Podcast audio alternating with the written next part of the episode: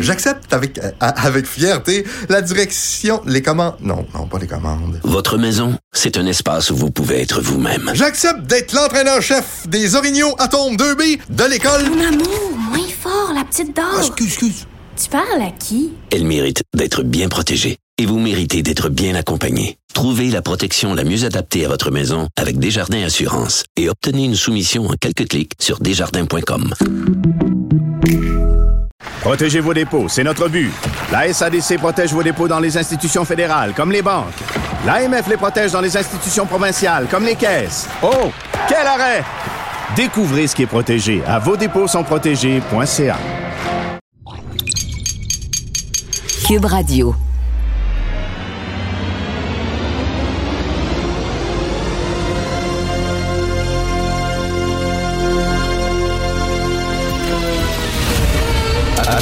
Attention, cette émission est laissée à la discrétion de l'auditeur.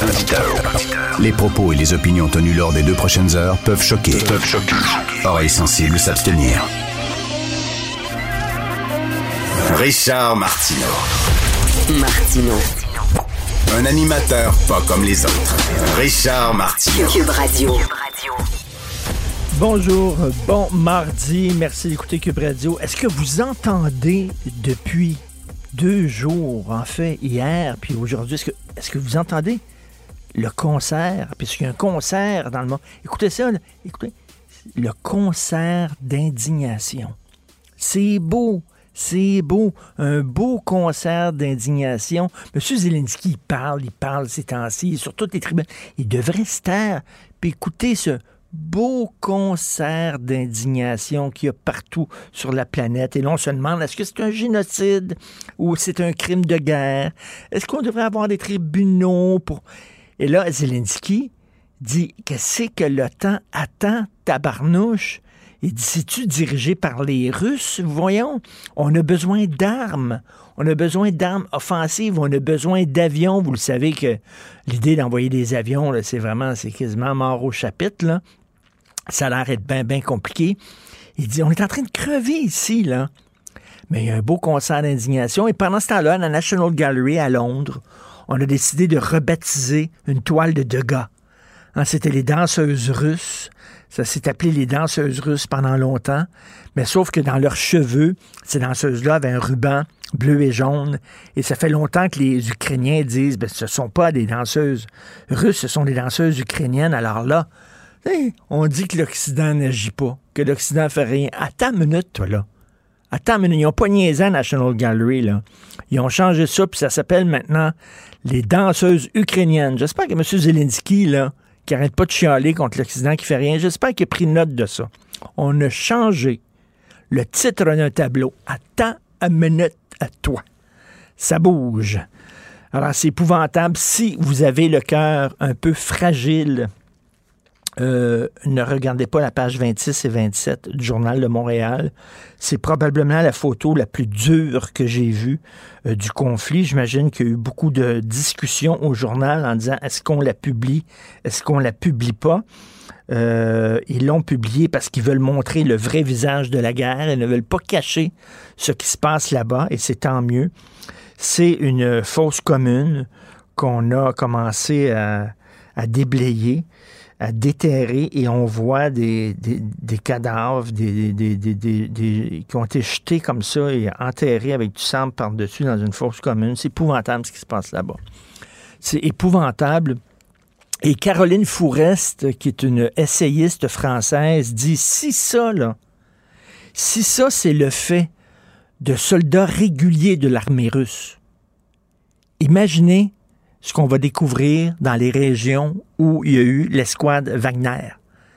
Tu sais, l'escouade Wagner, là, la gang, là, Wagner, c'est des mercenaires sans foi ni loi, des mercenaires sanguinaires, complètement fous, qui ont été embauchés, des néo-nazis. C'est assez drôle quand même parce que c'est assez ironique. Poutine dit qu'il faut dénazifier l'Ukraine. Or, il fait affaire avec des mercenaires néo-nazis euh, qui s'appellent le groupe Wagner.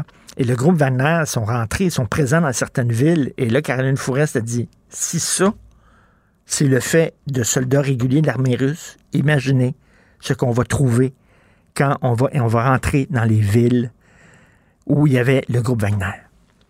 Ça va être délirant.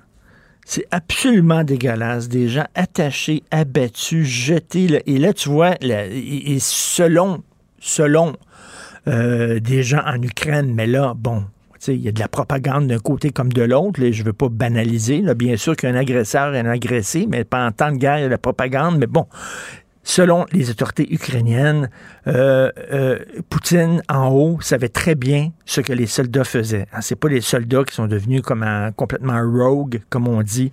Les fils se sont touchés et là ils ont commencé euh, à faire ce genre d'exactions-là, comme ce fut par exemple le cas pendant la guerre du Vietnam en Milai. Il y a des soldats américains qui ont tiré sur des civils. Euh, donc, c'est pas, c'est pas une initiative, paraît-il, de soldats russes. C'est vraiment euh, les ordres viennent d'en haut parce que l'armée russe est en train de piétiner. L'armée russe s'embourbe. La résistance ukrainienne est beaucoup plus forte qu'on l'avait prédit.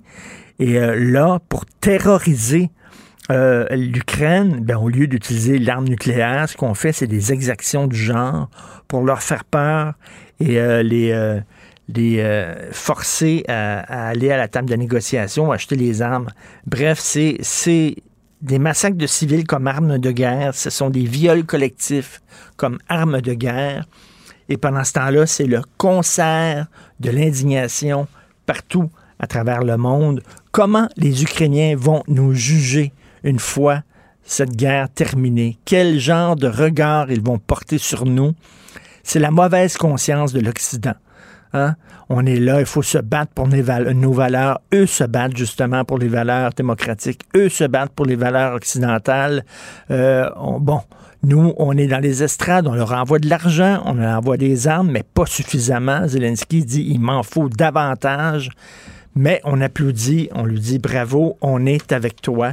Une fois terminé, l'Ukraine va nous regarder et va pouvoir nous dire qu'est-ce que vous avez fait concrètement pour nous. Mais c'est toujours la même chose. On craint l'escalade, on craint l'utilisation de l'arme nucléaire. D'ailleurs, Poutine a beau jeu de toujours sortir cette carte-là et de toujours la brandir parce qu'il sait que ça, ça nous garde justement paralysés dans notre coin. Hein? Il joue le gars qui est fou. Le gars est-il si fou que ça? Il joue le gars qui est complètement, qui est prêt à peser sur le bouton, puis il sait fort bien qu'en en agitant cette carte-là, euh, on reste dans les estrades. Bref, c'est absolument épouvantable ce qui se passe, bien sûr. Euh, nous allons discuter, bien sûr, avec Jean-François Lisée et Thomas Mulcair.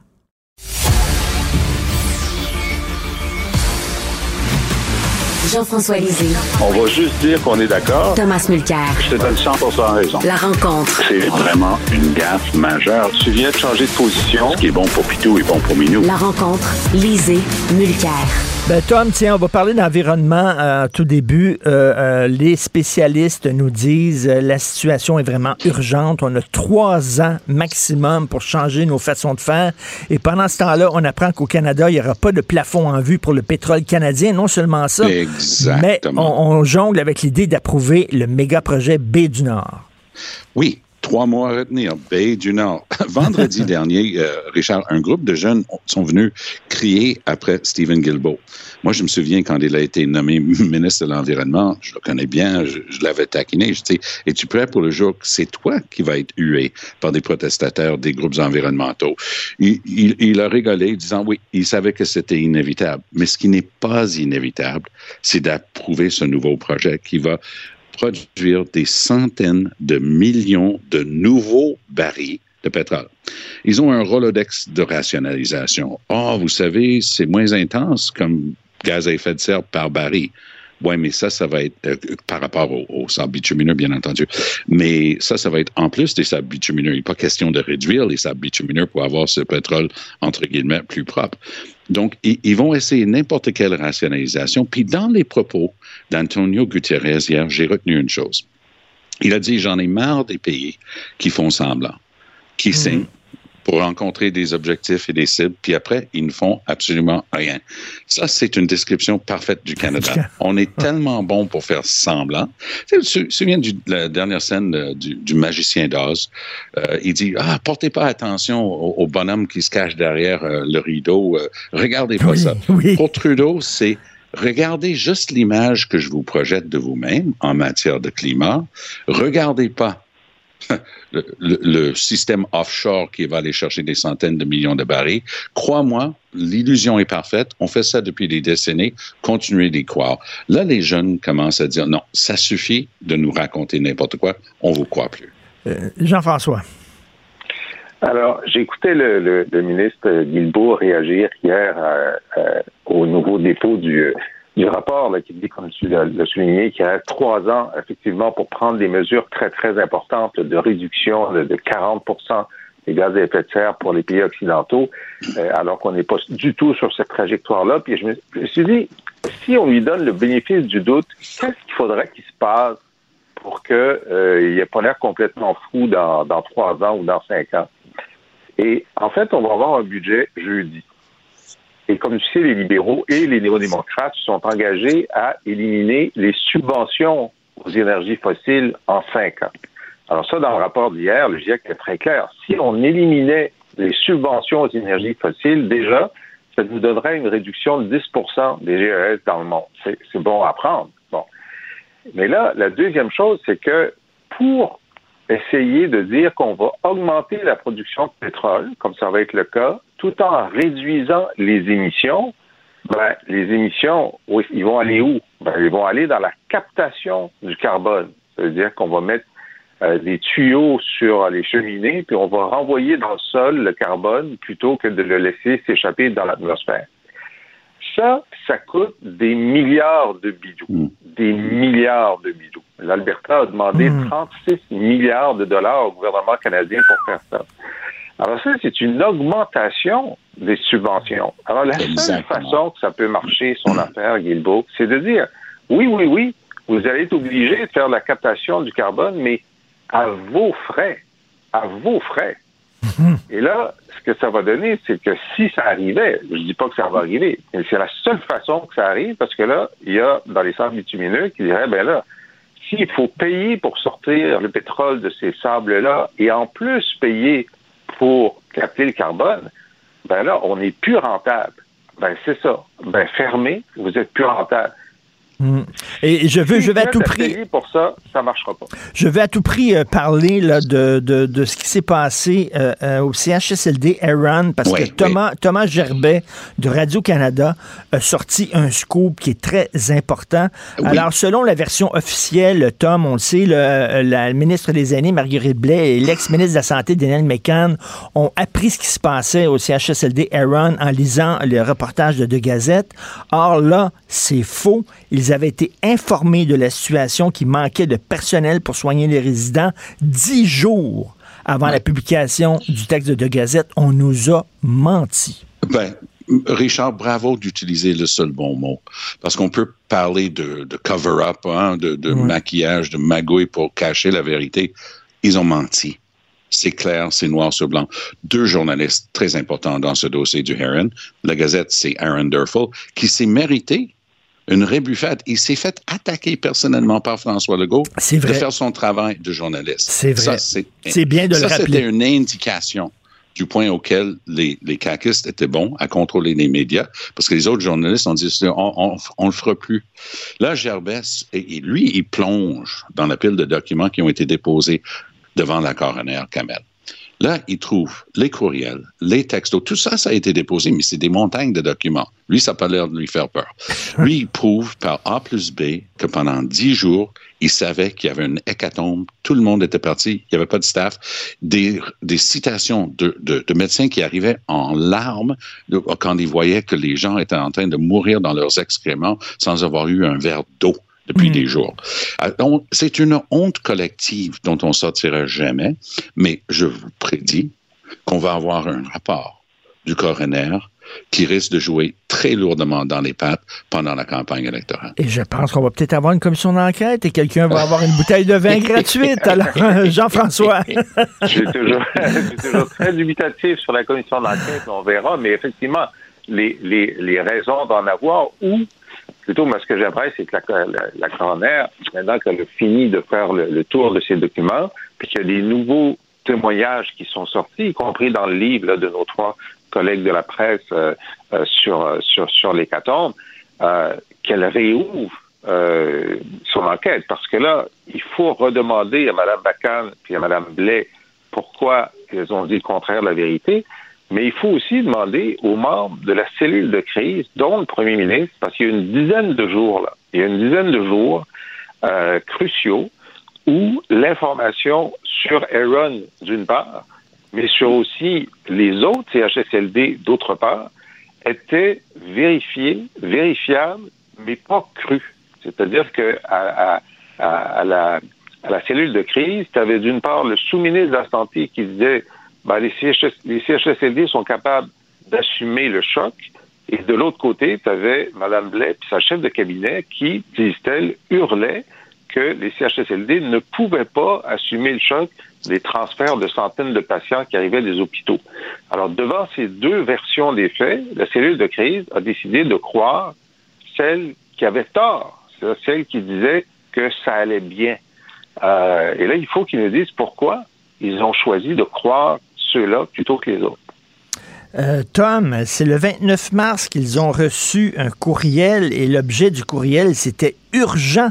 Ah Situation CHSLD Aaron West Montréal, dix jours avant la publication dans la Gazette. Pense à ça, dix jours. Oui, et il y a une bonne vieille expression française qui me fait toujours sourire. Là où il y a de la gêne, il n'y a pas de plaisir.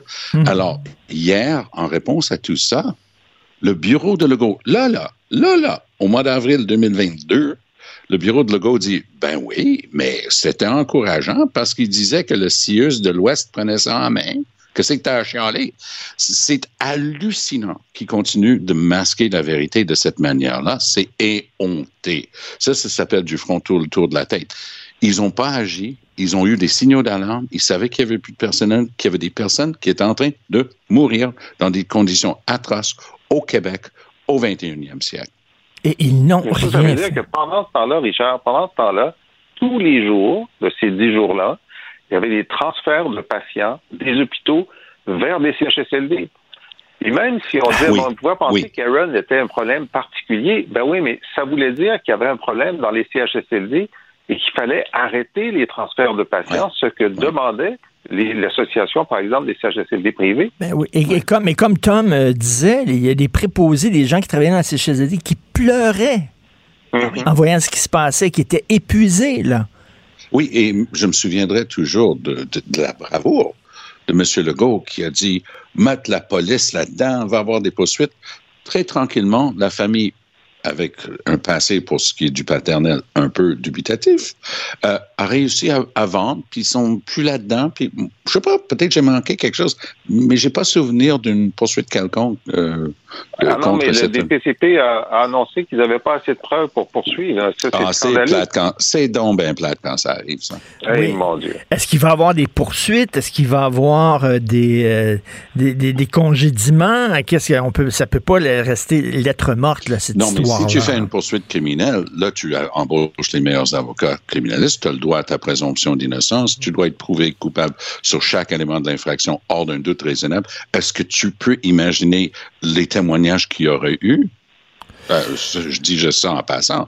Ben Donc, le coroner devient le dernier rempart pour essayer d'avoir le début de l'ombre d'un soupçon d'une indication Incroyable. du cafouillage. On nous a vraiment menti. Jean-François profite du beau temps pour aller à la SAQ. Je pense que. Qu'est-ce que tu veux boire, Tom? Qu'est-ce que tu veux boire comme Moi, je suis plutôt beau euh, Bordeaux rouge. Ouais. Euh, c'est très prématuré, votre affaire, parce que euh, là, vous savez qu'on a aussi une idée sur la victoire de Charret, là. oui, c'est vrai. Oui, ben. le Tom a dit que Charret allait gagner. Mais... Je regardais, je regardais l'assemblée de, de Poilievre dans une ville ontarienne. Il y avait 1000 personnes dans une ville dont j'ignorais l'existence. Leamington. Je me suis dit, ouais, pas sûr que Charret va gagner. Et c'était drôle parce que David Aiken, qui est un, un, vieux routier très, très, très respecté comme journaliste au Canada anglais, il a dit, garde, je couvre ça depuis des décennies, j'ai jamais vu des foules comme ça. Alors, je te donne raison. Pour, Alors, Donc, vous allez vous croiser, vous allez vous croiser à SAQ les deux. Merci beaucoup, messieurs. À demain. Bonne journée. Joignez-vous à la discussion.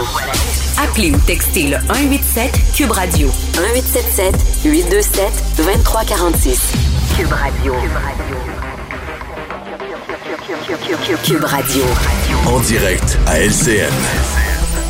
Rejoint Richard Martineau à Cube Radio. Salut Richard. Salut Jean-François. Écoute, j'ai honte d'être un occidental. Vraiment, lorsqu'on voit les images là, des fausses communes qu'on a commencé à déterrer, Jean-François, une fois que ça va être terminé, là, euh, quel regard vont porter sur nous les Ukrainiens? Qu'est-ce qu'ils vont nous dire? Qu'est-ce que vous avez fait pendant ce temps-là? Pendant que nous, on crevait littéralement et Zelensky sur toutes les tribunes en disant on a besoin d'armes rapidement. Envoyez-nous des armes. Envoyez-nous des avions. C'est hallucinant ce qui se passe là-bas. Ouais, ils ont besoin de plus que du euh, soutien, une tape dans le dos, effectivement, avec ce qu'ils vivent présentement. Chez nous, euh, Ottawa veut pas que Québec gère tout seul le programme de travailleurs étrangers. Ben oui, on a besoin de travailleurs étrangers. On est en pénurie de main-d'œuvre. Je lisais dans Le Devoir il y a quelques jours une entreprise québécoise, Jean-François. euh, ils avaient fait des contacts avec des travailleurs qui étaient prêts à venir ici euh, travailler pour l'usine. Et puis, ça fait cinq ans que ça traîne. Cinq ans que ça traîne. Ils ont perdu des millions Incroyable. de dollars en contrats. Ils ont eu des contrats. Ils ont dit, bon, on peut pas les prendre, ces contrats-là. Il manque de travailleurs. Donc, on dit, on voudrait gérer ça au Québec. Et le fédéral dit non, vous gérerez pas ça, c'est nous autres. Faut dire, faut dire, Jean-François, à la défense fédérale qui font très bien les choses. Alors, regarde ça. Le, le système de paix Phoenix, ça fait l'envie du monde entier. Attends une minute, toi, les fonctionnaires, là, ils n'ont même pas fini leur semaine de travail. Le chèque est déjà rentré dans leur compte de banque. Euh, les langues Eh officielles. là. Les langues officielles au Canada, je peux te dire, Jean-François, le jour où au Québec, on va traiter aussi bien les anglophones que le Canada traite les francophones, je veux dire, on va être fiers de nous. Les affaires autochtones, depuis que Trudeau est rentré, il en a fait des affaires pour les Amérindiens. En tout cas, ça va me venir, là, mais euh, je, je t'enverrai un courriel. Mais il a fait plein, plein d'affaires. L'environnement. Les spécialistes nous disent aujourd'hui, vous avez trois ans pour changer vos façons de faire. La situation est extrêmement urgente et on apprend qu'il n'y aura pas de plafond pour la production de pétrole au Canada. C'est pourquoi? Parce qu'on a trouvé du pétrole écologique. Ah! On sait faire les choses, écoute, là. Vraiment, c'est- puis l'immigration, regarde ça. Ottawa a perdu la trace de 25 800 demandeurs d'asile, hein? Ils savent faire les choses au Canada. Fait qu'ils disent, pourquoi on va vous laisser ça, là, non? Puis même le système de santé, là, ils veulent gérer notre système de santé parce que ils sont tellement bons au fédéral. Donc, voilà. Avec les exemples que tu viens de donner, je peux pas vraiment te contredire. Vu comme ça, là. Ils sont tellement bons. Catherine Dorion a annoncé euh, son retrait de la vie politique. Euh, elle l'avait annoncé sur les réseaux sociaux à la fin de la semaine passée. Elle l'a confirmé hier. Et, et elle a dit qu'elle trouve que l'Assemblée nationale, c'est une institution qui est dépassée. C'est dépensé. Elle, elle veut aller dans la rue parce que c'est dans la rue que ça se passe. Puis elle a raison. L'Assemblée nationale, faut que tu fasses des compromis. faut que tu convainques les gens. faut que tu écoutes les autres parler. C'est assez plate, écouter les autres parler? Il y a des débats, puis tout ça. C'est long, ça de... Elle, ce qu'elle veut, c'est toute une gang dans la rue, emmerder tout le monde, les automobilistes, puis elle, elle serait au premier rang, bien sûr, devant les caméras, OK? Puis là, au lieu de jaser, elle scanderait des slogans, puis là, après ça, ils arrêtent, puis là, il y a une scène. Puis là, elle montrait sur la scène devant les applaudissements de tout le monde. Hein? Puis là, elle lirait un beau poème. Ça, ça fait avancer les choses, mon ami. Ça, ça fait avancer les choses. Je dirais à Mme Dorion, je dirais une chose. Aide médicale à mourir. L'aide médicale à mourir qui soulage beaucoup de gens et beaucoup de familles. C'était quelque chose qui est extrêmement important. C'est Véronique Yvon. C'est un travail de longue haleine, c'est un travail souterrain. Fallait qu'elle aille voir les gens des différents partis, les convaincre, jaser et tout ça. C'était long, mais c'est comme ça qu'on fait changer les choses. Mais là, non. Madame Dorion et d'autres comme elle disent non, nous autres, on préfère la rue. On préfère crier, faire un show pendant un après-midi. Mais c'est pas ça comme, c'est pas comme ça qu'on change. Donc, vivement, je lève mon chapeau aux gens qui décident de faire de la politique active. C'est difficile, c'est frustrant. Faut que tu mettes de l'eau dans ton vin. Mais c'est grâce à des gens comme ça qu'on a eu, par exemple, entre autres, la loi 101 pour la loi, pour la défense du français. Et c'est pas dans la rue qu'on règle ces affaires-là. Mais Madame Dorion va aller dans la rue, euh, habillée comme elle veut, parce qu'il n'y a pas de règles dans la rue. Et là, elle va lire des beaux poèmes. Pas sûr que c'est comme ça qu'on change les choses, mais bon, on verra. T'étais fort dans l'ironie et le sarcasme ce matin, mon Un cher peu, Richard. je sais pas pourquoi, un peu. Il y, a des, il y a des matins comme ça. Oui. Hey, bonne journée. Salut, bonne journée. Protégez vos dépôts, c'est notre but. La SADC protège vos dépôts dans les institutions fédérales, comme les banques. L'AMF les protège dans les institutions provinciales, comme les caisses. Oh, quel arrêt! Découvrez ce qui est protégé à vos dépôts sont protégés.ca. J'accepte avec, euh, avec fierté la direction, les commandes. Non, non, pas les commandes. Votre maison, c'est un espace où vous pouvez être vous-même. J'accepte d'être l'entraîneur-chef des Orignaux Atomes 2B de l'école. Mon amour, moins fort, la petite dame. excuse, excuse. Tu parles à qui? Elle mérite d'être bien protégée. Et vous méritez d'être bien accompagné. Trouvez la protection la mieux adaptée à votre maison avec Desjardins Assurance et obtenez une soumission en quelques clics sur desjardins.com. Mes récompenses Sonic, c'est le programme qui désire exaucer tous tes souhaits. C'est simple. Plus tu utilises ta carte du programme Mes récompenses Sonic durant les mois de mars et d'avril, meilleures sont tes chances de remporter 5000 dollars pour réaliser tes plus grandes folies. Visite l'une de nos stations Sonic et comble tes envies. Richard Martineau. Les commentaires haineux prennent certains animateurs. Martineau s'en régale. Hum, hum, hum. Euh, la réalité est vraiment pas drôle ces temps-ci, bien sûr, ce qui se passe en Ukraine, la crise climatique qui s'aggrave, euh, la pandémie qui finit plus de finir. Ah, ah ouais, on va se sauver. On sauve de la réalité. On va aller se cacher dans le métavers. Hein, le métavers, le monde virtuel que Zuckerberg est en train de construire. On va pouvoir échapper à la réalité. On en a parlé il y a quelques semaines avec Rémi Villemur, qui est un auteur étudiant la maîtrise en histoire de ce monde virtuel où on va pouvoir aller travailler, se divertir, rencontrer des gens, assister à des spectacles, etc. Et là, on s'est dit, Rémi Villemur et moi, ben, il va y avoir des crimes dans ce monde virtu- virtuel-là, c'est certain. Il va y avoir des fraudeurs, il va y avoir des voleurs, hein, parce qu'il y a des gens qui vont pouvoir entrer dans votre bureau et voler des documents électroniques et peut-être vous demander euh, une rançon. Il va peut-être avoir des agressions sexuelles. Ben, il y en a eu une. Il y a eu la première agression sexuelle survenue dans le métavers. Nous allons en parler avec Rémi Villemur. Donc, bonjour, euh, Rémi. Bonjour, Richard. Une agression sexuelle dans, dans le métavers, c'est quoi ça? C'est un avatar qui a agressé un autre avatar? Comment ça se passe, là? Oui, bon, euh, on va commencer par dire que tout ce qui va suivre n'est pas un, un canular. Hein. Un petit avertissement aussi, aucun être humain n'a été blessé. Puis je rappelle la date, on est, on est plus le 1er avril, donc euh, mon calendrier est à jour. Euh, Ce qui suit est absolument vrai. Euh, écoutez, euh, c'est une jeune femme britannique qui s'appelle Nina Jane Patel qui a raconté à la presse il y a déjà quelques mois qu'elle se promenait dans le métavers lorsque son avatar a été pris d'assaut par une horde d'avatars masculins qui l'ont d'abord agressé verbalement, ils l'ont intimidé, et puis euh, le pire est survenu. Euh, elle a dit, je me suis sentie prise au piège, Euh, ils ont fait des attouchements à mon avatar sans mon consentement. Alors là, évidemment, la presse s'est emparée de, cette histoire-là. Euh, il y a eu un peu d'humour qui en est sorti. On s'est dit, vraiment, est-ce que le consentement euh, peut véritablement imposer sa loi dans le métavers? Et là, euh, en fait, il y a eu une petite suite à cette histoire-là, c'est que les gros joueurs qui font la course, la course pour le métavers, mais aussi la course pour la vertu, ils ont décidé d'imposer des mesures pour que cette situation-là ne se reproduise plus jamais. Donc, Meta, qui est la maison mère de Facebook, ainsi que Microsoft, ont choisi euh, de euh, synchroniser des bulles qui ressemblent un peu à ce qu'on pourrait appeler des safe space, des bulles de sécurité autour des avatars. Donc, ainsi, plus jamais, euh, un avatar ne pourra être approché sans son consentement. OK, attends, attends, attends une minute. Rémi, tu, tu me niaises, là.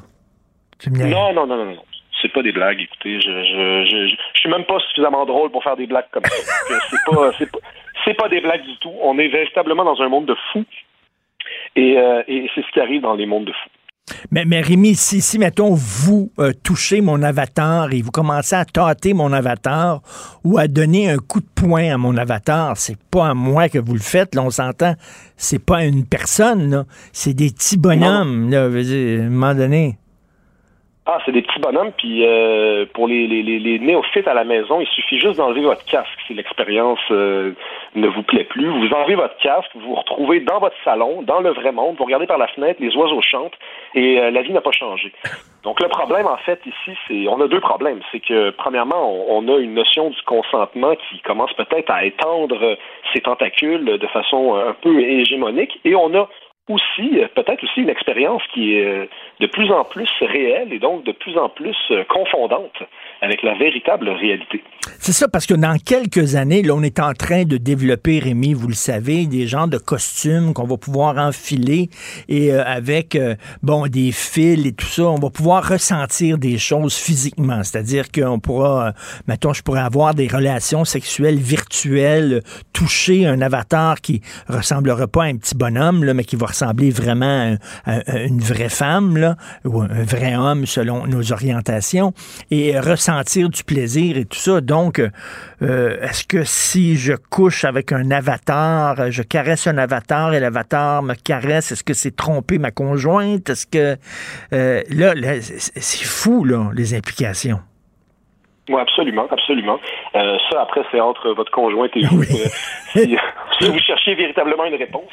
Euh, mais le problème, véritablement aussi, c'est de se demander pourquoi. Pourquoi? Moi, euh, c'est la question philosophique, je pense, qu'il faut euh, maintenir dans toute discussion euh, autour des transitions qu'amorcent les civilisations. Hein. C'est ce qu'on s'est demandé lorsqu'on a le charbon a pris la place, lorsque le moteur à combustion est arrivé, lorsque l'électricité est arrivée, lorsque l'informatique a pris le dessus à la fin des années 90. Pourquoi? Pourquoi on fait ça? Est-ce que le monde qui nous entoure est si véritablement ennuyant?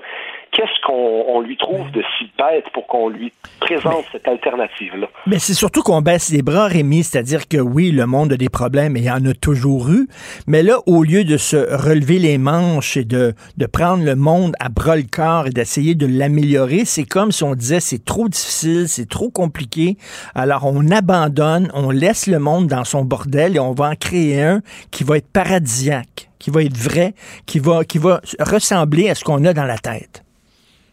Absolument. Puis on en avait discuté euh, au début du mois de, mars. Il y, a, aussi la notion de refuser qu'il y a dans le monde des inégalités. Parce que si, par exemple, on se met aussi à la place de ces quatre avatars-là qui s'en sont pris à, l'avatar de la jeune femme, donc euh, des, probablement, hein, on, peut peut-être s'aventurer sur ce terrain-là, probablement des gens qui ont des vies euh, misérables pour s'aventurer dans des jeux comme ça, puis jouer les ratons laveurs comme ça avec un avatar qui se promène, ben, ces personnes-là, dans la vraie vie, ils ont peut-être pas de sexualité, ils ont peut-être pas une vie euh, trépidante, et donc on leur permet de, s'aventurer dans un monde où ils vont peut-être retrouver des réponses.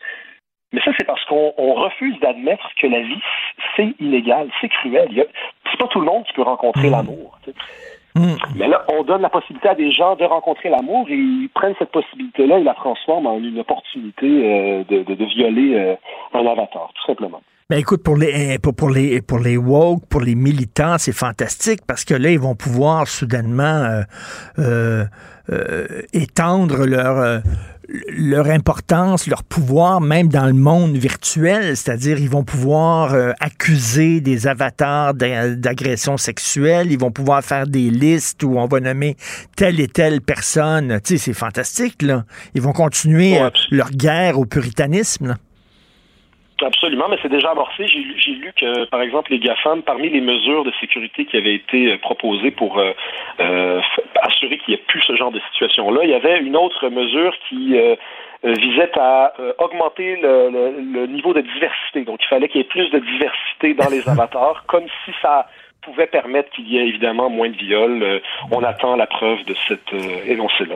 Et dans la vraie vie, bon, on a un corps. Hein. On vient au monde avec un corps qu'on n'avait peut-être pas choisi. Bon, bien sûr, il y a les chirurgies esthétiques. Bien sûr, il y a même, on peut même changer de sexe actuellement. Mais euh, dans, dans le monde virtuel, on va pouvoir totalement, on serait plus, ça serait plus un obstacle, notre corps. On n'aurait plus besoin de passer sur le, sur le bistouri pour changer de race, de sexe même d'espèce. Non, non, non, vous commanderez votre avatar, vous saurez qui vous qui vous voulez, évidemment. Il y aura peut-être un coût qui va être impliqué, mais il, suffira plus de faire de compromis. Le compromis, c'est du passé, Richard. Il faut, il faut, il faut regarder vers l'avant. On peut devenir ce que l'on veut euh, en un claquement de doigts. Euh, le dur retour à la réalité, c'est qu'un jour, il faut bien aller aux toilettes. Donc, vous enlevez votre casque, vous retournez dans votre misérable toilette et vous êtes redevenu la misérable personne que vous êtes. Est-ce qu'il est va y avoir des policiers? Parce que s'il y a des crimes, s'il va y avoir des cybercrimes, euh, parce qu'il peut y avoir des vols de documents, là, par exemple, je sais pas, euh, une compagnie d'assurance peut avoir un bureau virtuel où les gens, euh, plutôt qu'aller travailler, là, prendre leur auto ou le transport en commun, vont pouvoir mettre leur casque 3D, euh, se retrouver tous autour de la table de réunion dans un monde virtuel. Il va y avoir des documents, tout ça. Donc, on va pouvoir voler des documents dans des bureaux virtuels. Euh, est-ce que ça veut dire qu'il va falloir qu'il y ait des, forces de l'ordre dans le monde virtuel? J'imagine. En tout cas, je sais pas, mais vous avez de très bonnes idées. Hein. Moi, je pense que si euh, on, vous voulez peut-être vous, vous recycler euh, un, informaticien du métavers, là, euh, si quelqu'un nous écoute, non, mais probablement qu'il va y avoir de la police. Euh, mais bon, enfin, est-ce que c'est ça aussi la grande question? Est-ce que les lois de l'homme, est-ce que les lois du monde réel doivent s'appliquer dans un univers virtuel? C'est pas une question bête, c'est une question hautement philosophique. C'est ce qui nous attend. Il va falloir se poser cette question-là sérieusement. Il va falloir que les gouvernements s'emparent de ça avant que les entreprises comme Facebook, comme Microsoft, comme, euh, comme Amazon ne le fassent à notre place. Donc, euh, cette agression sexuelle-là euh, fait que maintenant, les avatars vont être protégés. Là. Il va y avoir comme une zone, une bulle autour d'eux pour que personne puisse aller les agresser. Oui, c'est ce que j'ai compris. Puis j'imagine qu'il y a une configuration qui permet de couper la bulle si on est intéressé par cet avatar-là. Mais ce que j'ai aussi retenu, c'est qu'il y avait des, applications de rencontres qui étaient offertes dans, le métavers et ça, ça a été effacé parce qu'une personne a vécu une expérience pénible. Donc, on est devant un accommodement qui n'a rien de raisonnable, mais... Et ce, ce, qui m'inquiète, Rémi Villemeux, c'est que je suis convaincu que des gens qui vont passer davantage de gens dans ce monde-là que dans le vrai monde. Je suis convaincu. Absolument. De la même façon qu'aujourd'hui, vous avez peut-être euh, plus de contact avec vos amis Facebook qu'avec vos vrais amis dans la vérité. Ça, c'est ça, c'est ça, c'est une réalité là, dans le monde d'aujourd'hui. Il y a des gens qui ne rencontrent plus physiquement euh, leurs frères, leur mère. Ils sont en contact simplement de façon virtuelle. Euh, donc, je ne vois pas pourquoi, dans, un, dans le métavers qui, qui, qui, se dessine comme une expérience encore plus réaliste du monde, eh bien, les gens vont, vont, vont, vont ne se dirigeront pas vers cette tendance-là aussi. C'est fou raide et c'est totalement inquiétant. Merci beaucoup, Rémi Villemur, auteur, étudiant à la maîtrise en histoire. Merci. Bonne journée.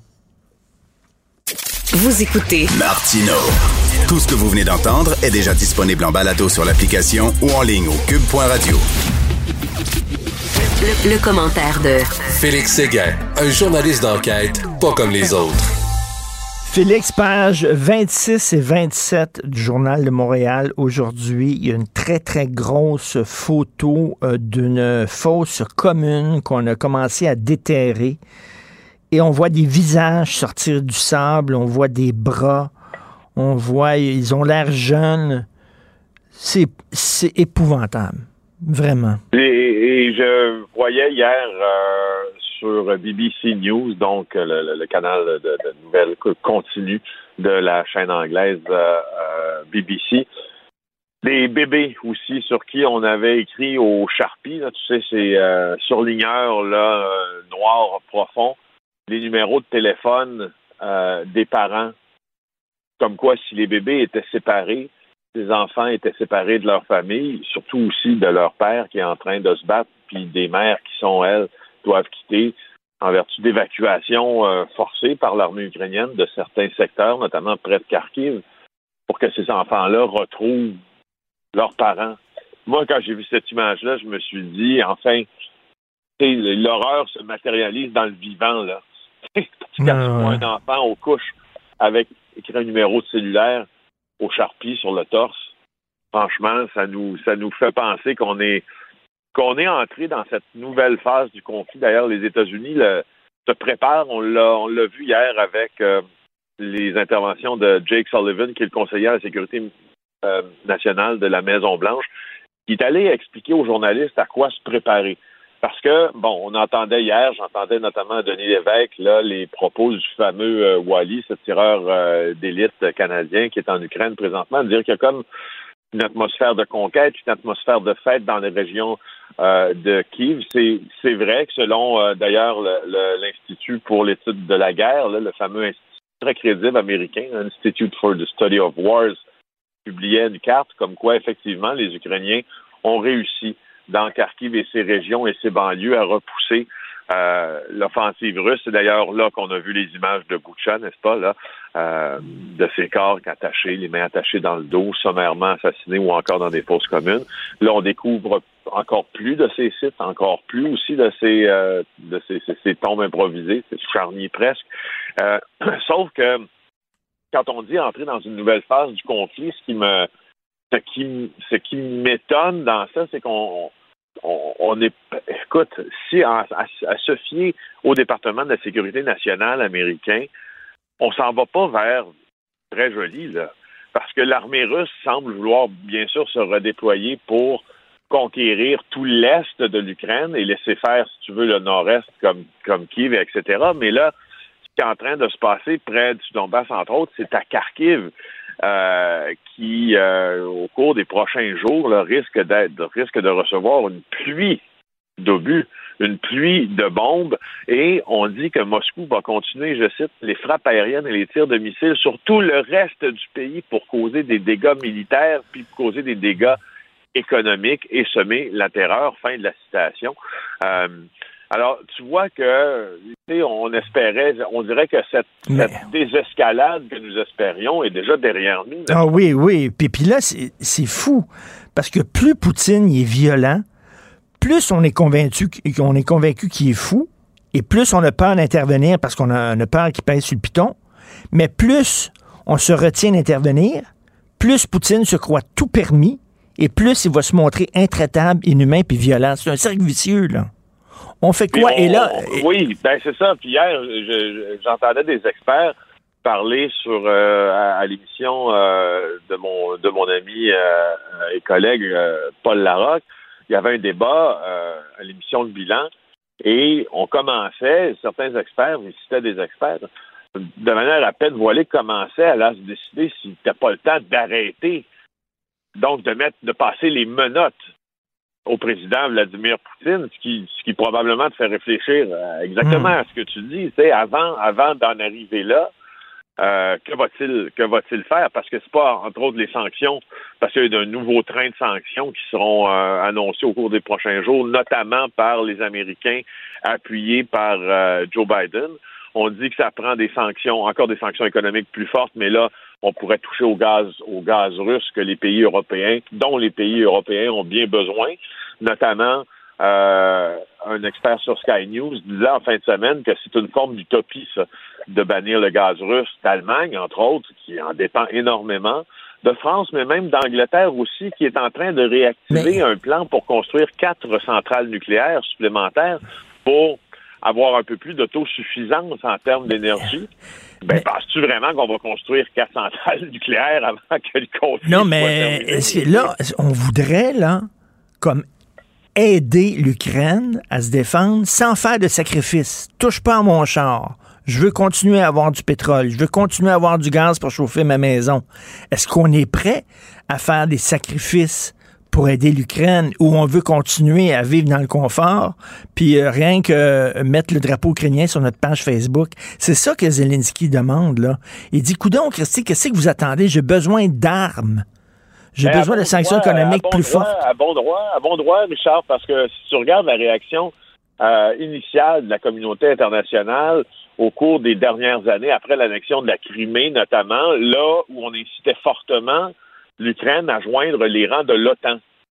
Euh, puis on disait ben oui, bienvenue, puis on essayait de forcer le jeu pour que cette situation-là, euh, qu'on puisse que l'Ukraine puisse jouer l'organisation du traité de l'Atlantique Nord. Mais maintenant, maintenant que Poutine a décidé d'intervenir avec tant de force, de barbarie, diront certains, là, ben, finalement, euh, que l'Ukraine fasse partie de l'OTAN et bénéficie donc aussi même convention sur les armements, mm. même investissement du produit intérieur brut dans l'armée aussi, puis aidé par les autres pays du traité de l'Atlantique Nord.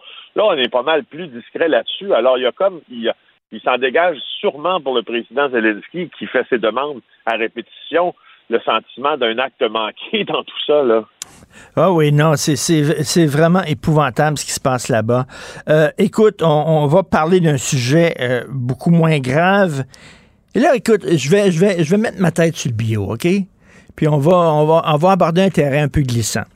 Cette euh, professeure-là, euh, ex-technicienne en éducation spécialisée, une femme euh, de 44 ans, euh, qui, non pas 44 ans, euh, en tout cas une technicienne qui a eu une relation sexuelle avec un élève de 16 ans. OK? Et là, il y a un procès. Et même quand j'étais jeune, OK, ado, la testostérone au plafond, tu comprends, là? On bande au vent à cet âge-là, là. J'avais, j'avais, j'avais une prof, j'avais une prof sexy, OK? Tous les jours, je priais le petit Jésus. J'aurais tellement aimé ça, avoir une relation avec elle. Ça n'aurait pas été pour moi, là, une punition. là. Au contraire, c'est un fantasme à l'époque. là. Je dis pas que c'est Ouais. correct pour une femme d'agresser un jeune homme. Je dis pas que c'est la même chose, mais il y a beaucoup de gars qui m'écoutent puis qui, qui ont vécu les mêmes affaires que moi. Là. On, on- on rêvait Oui. de ça, d'avoir une, Ben, une oui, relation oui, avec une ben, femme d'expérience. euh, ça relève pour, euh, pour un adolescent par- parfois là, de la, du fantasme, effectivement, de, de regarder les courbes d'une femme, d'un professeur aussi, puis d'une figure d'autorité. Là où c'est là où, où ça devient peut-être un peu plus inquiétant, c'est quand tu te replonges justement dans l'histoire de cette femme-là, justement, ancienne technicienne en éducation. Elle a effectivement 44 ans maintenant, mais elle n'avait pas 44 ans à l'époque puis qu'avec cette dissociation un peu du réel lorsque parce qu'elle en est accusée là d'avoir eu une relation des relations sexuelles. Oui, parce que c'est quand Euh, même c'est- c'est c'est illégal. T'as pas le droit que ce soit un homme ou mais une non, femme, t'as pas le droit. tu Je comprends ça, ça. pas le droit. Alors, moi, ce, qui, me- ce, que, ce que je retrouve dans le texte de, de Frédéric Giguère, publié dans le Journal de Montréal aujourd'hui, c'est justement cet abandon de la réalité parce qu'elle dit à, l'endroit de son prétendant, c'est comme si mon âme était amoureuse de son âme. Euh, c'est comme si ma tête savait que c'était insensé, mais mon cœur prenait le dessus. Ben, tu vois, si tu te places dans les, si tu prends les yeux d'un d'un adolescent de 16 ans ou les yeux qui étaient les tiens à l'époque, il y a quelque chose de beaucoup plus normal peut-être dans, dans le fait d'être érotisé par ces situations-là qu'une femme de 44 ans, n'est-ce pas? Alors, c'est là-dessus que j'en ai. Elle s'appelle Geneviève Rioux euh, et euh, elle est devant le tribunal justement pour ça. Euh, elle a comparu euh, hier devant la juge Sophie Lavergne. Elle était très nerveuse, sa voix tremblait, elle expliquait ses gestes, elle demandait pardon aux personnes qu'elle a blessées. Elle a plaidé coupable en juillet d'avoir, elle a admis son crime au fond. Euh, évidemment, on peut pas parler de l'identité de ce jeune-là de, de, de 16 ans parce que c'est protégé par une ordonnance de non-publication, mais elle dit que c'est un peu comme Céline et René, tu sais, elle dit j'ai été aveugle au point où à un certain moment je m'étais projeté dans l'avenir dans une relation à long terme, j'étais prête à l'attendre, je rationalisais en me référant à d'autres relations atypiques comme René Angélil et Céline Dion, mais quand tu quand tu rationalises avec l'exception, ce n'est pas du rationnel, pas? Fait Et, supposément, supposément, René a attendu que Céline ait 18 ans. Supposément, selon l'histoire officielle, faut, faut prendre ça. Mais écoute, j'avais un ami, Félix, j'avais un ami, un gars, euh, qui lui, euh, quand ses parents n'étaient pas là, le faisait garder par une gardienne qui était plus vieille, qui était euh, dans, dans la vingtaine, lui était plus jeune, puis la gardienne couchait avec lui. Et j'ai dit, ta- j'ai dit, tabarnouche, tu couches avec ta gardienne, wow. Il dit non, c'était pas drôle, Richard. C'était pas drôle, pas en tout. Et c'était une agression. Et je je dis, t'es-tu cute, ça? Il dit, oui, mais il dit, je voulais pas. Moi, j'étais jeune, j'étais, j'étais pas là dans ma vie, là. Puis il dit, ça m'a complètement foqué. Il a fallu que j'aille voir des psys par après, puis tout ça, tu sais. Donc, moi, je disais, wow, quel fantasme coucher avec ta gardienne. Mais il disait, non, c'était une agression, Richard. C'était pas drôle. Ben, je peux, je peux, je peux, je peux tout à fait comprendre. On n'est pas tous à la même place non plus dans notre Mm. développement sexuel quand on Tout est fait. adolescent. Et pour plusieurs, je présume, pour plusieurs, là, moi, pour la majorité des, des jeunes qui ont vécu ces situations-là, je suis pas sûr que c'était si drôle, effectivement. Mhm. Puis euh, c'est ça, t'es pas, euh, t'es- t'es pas, t'es pas rendu là. Comme tu dis, effectivement, là, ton développement est pas là. Et euh, là, il y a une femme qui a publié un livre sur les façons de tuer son mari. Puis elle a tué son mari. Ben oui, j'ai vu ça sur euh, le, sac de chips. faut aller consulter l'article de Frédéric Guindon. euh, il reprend une nouvelle euh, américaine, puis je suis allé un peu regarder le détail de cette affaire-là aussi dans les textes originaux qui ont été publiés par les médias locaux, entre autres. C'est une femme de 61 ans, 71 ans, qui a été accusée d'homicide.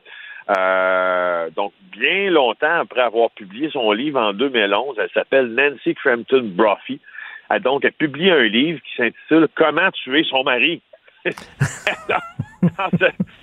Écoute, euh, je euh, ne sais pas si euh, c'est de la grande littérature. Attends une minute, mais ça, mais ça- attends une minute, ça a été publié, ça. Il y a une maison d'édition qui, a- qui a reçu le manuscrit en disant Hey, c'est une bonne idée, ça. Comment tuer son mari? pensaient, moi, je me suis dit, ça va être publié. Tu sais, il y a plein de, notamment, là, des groupes chrétiens, là, sur Internet qui se fendent à te proposer des options pour publier Ben dans ouais, leur compte- maison d'édition ton Ben livre oui. sur ton éveil à la blablabla. Puis il y en a d'autres aussi qui t'aident à publier à compte d'auteur. Je me suis dit, non, ça doit être publié à compte d'auteur, cette affaire-là. Mais non, il y a.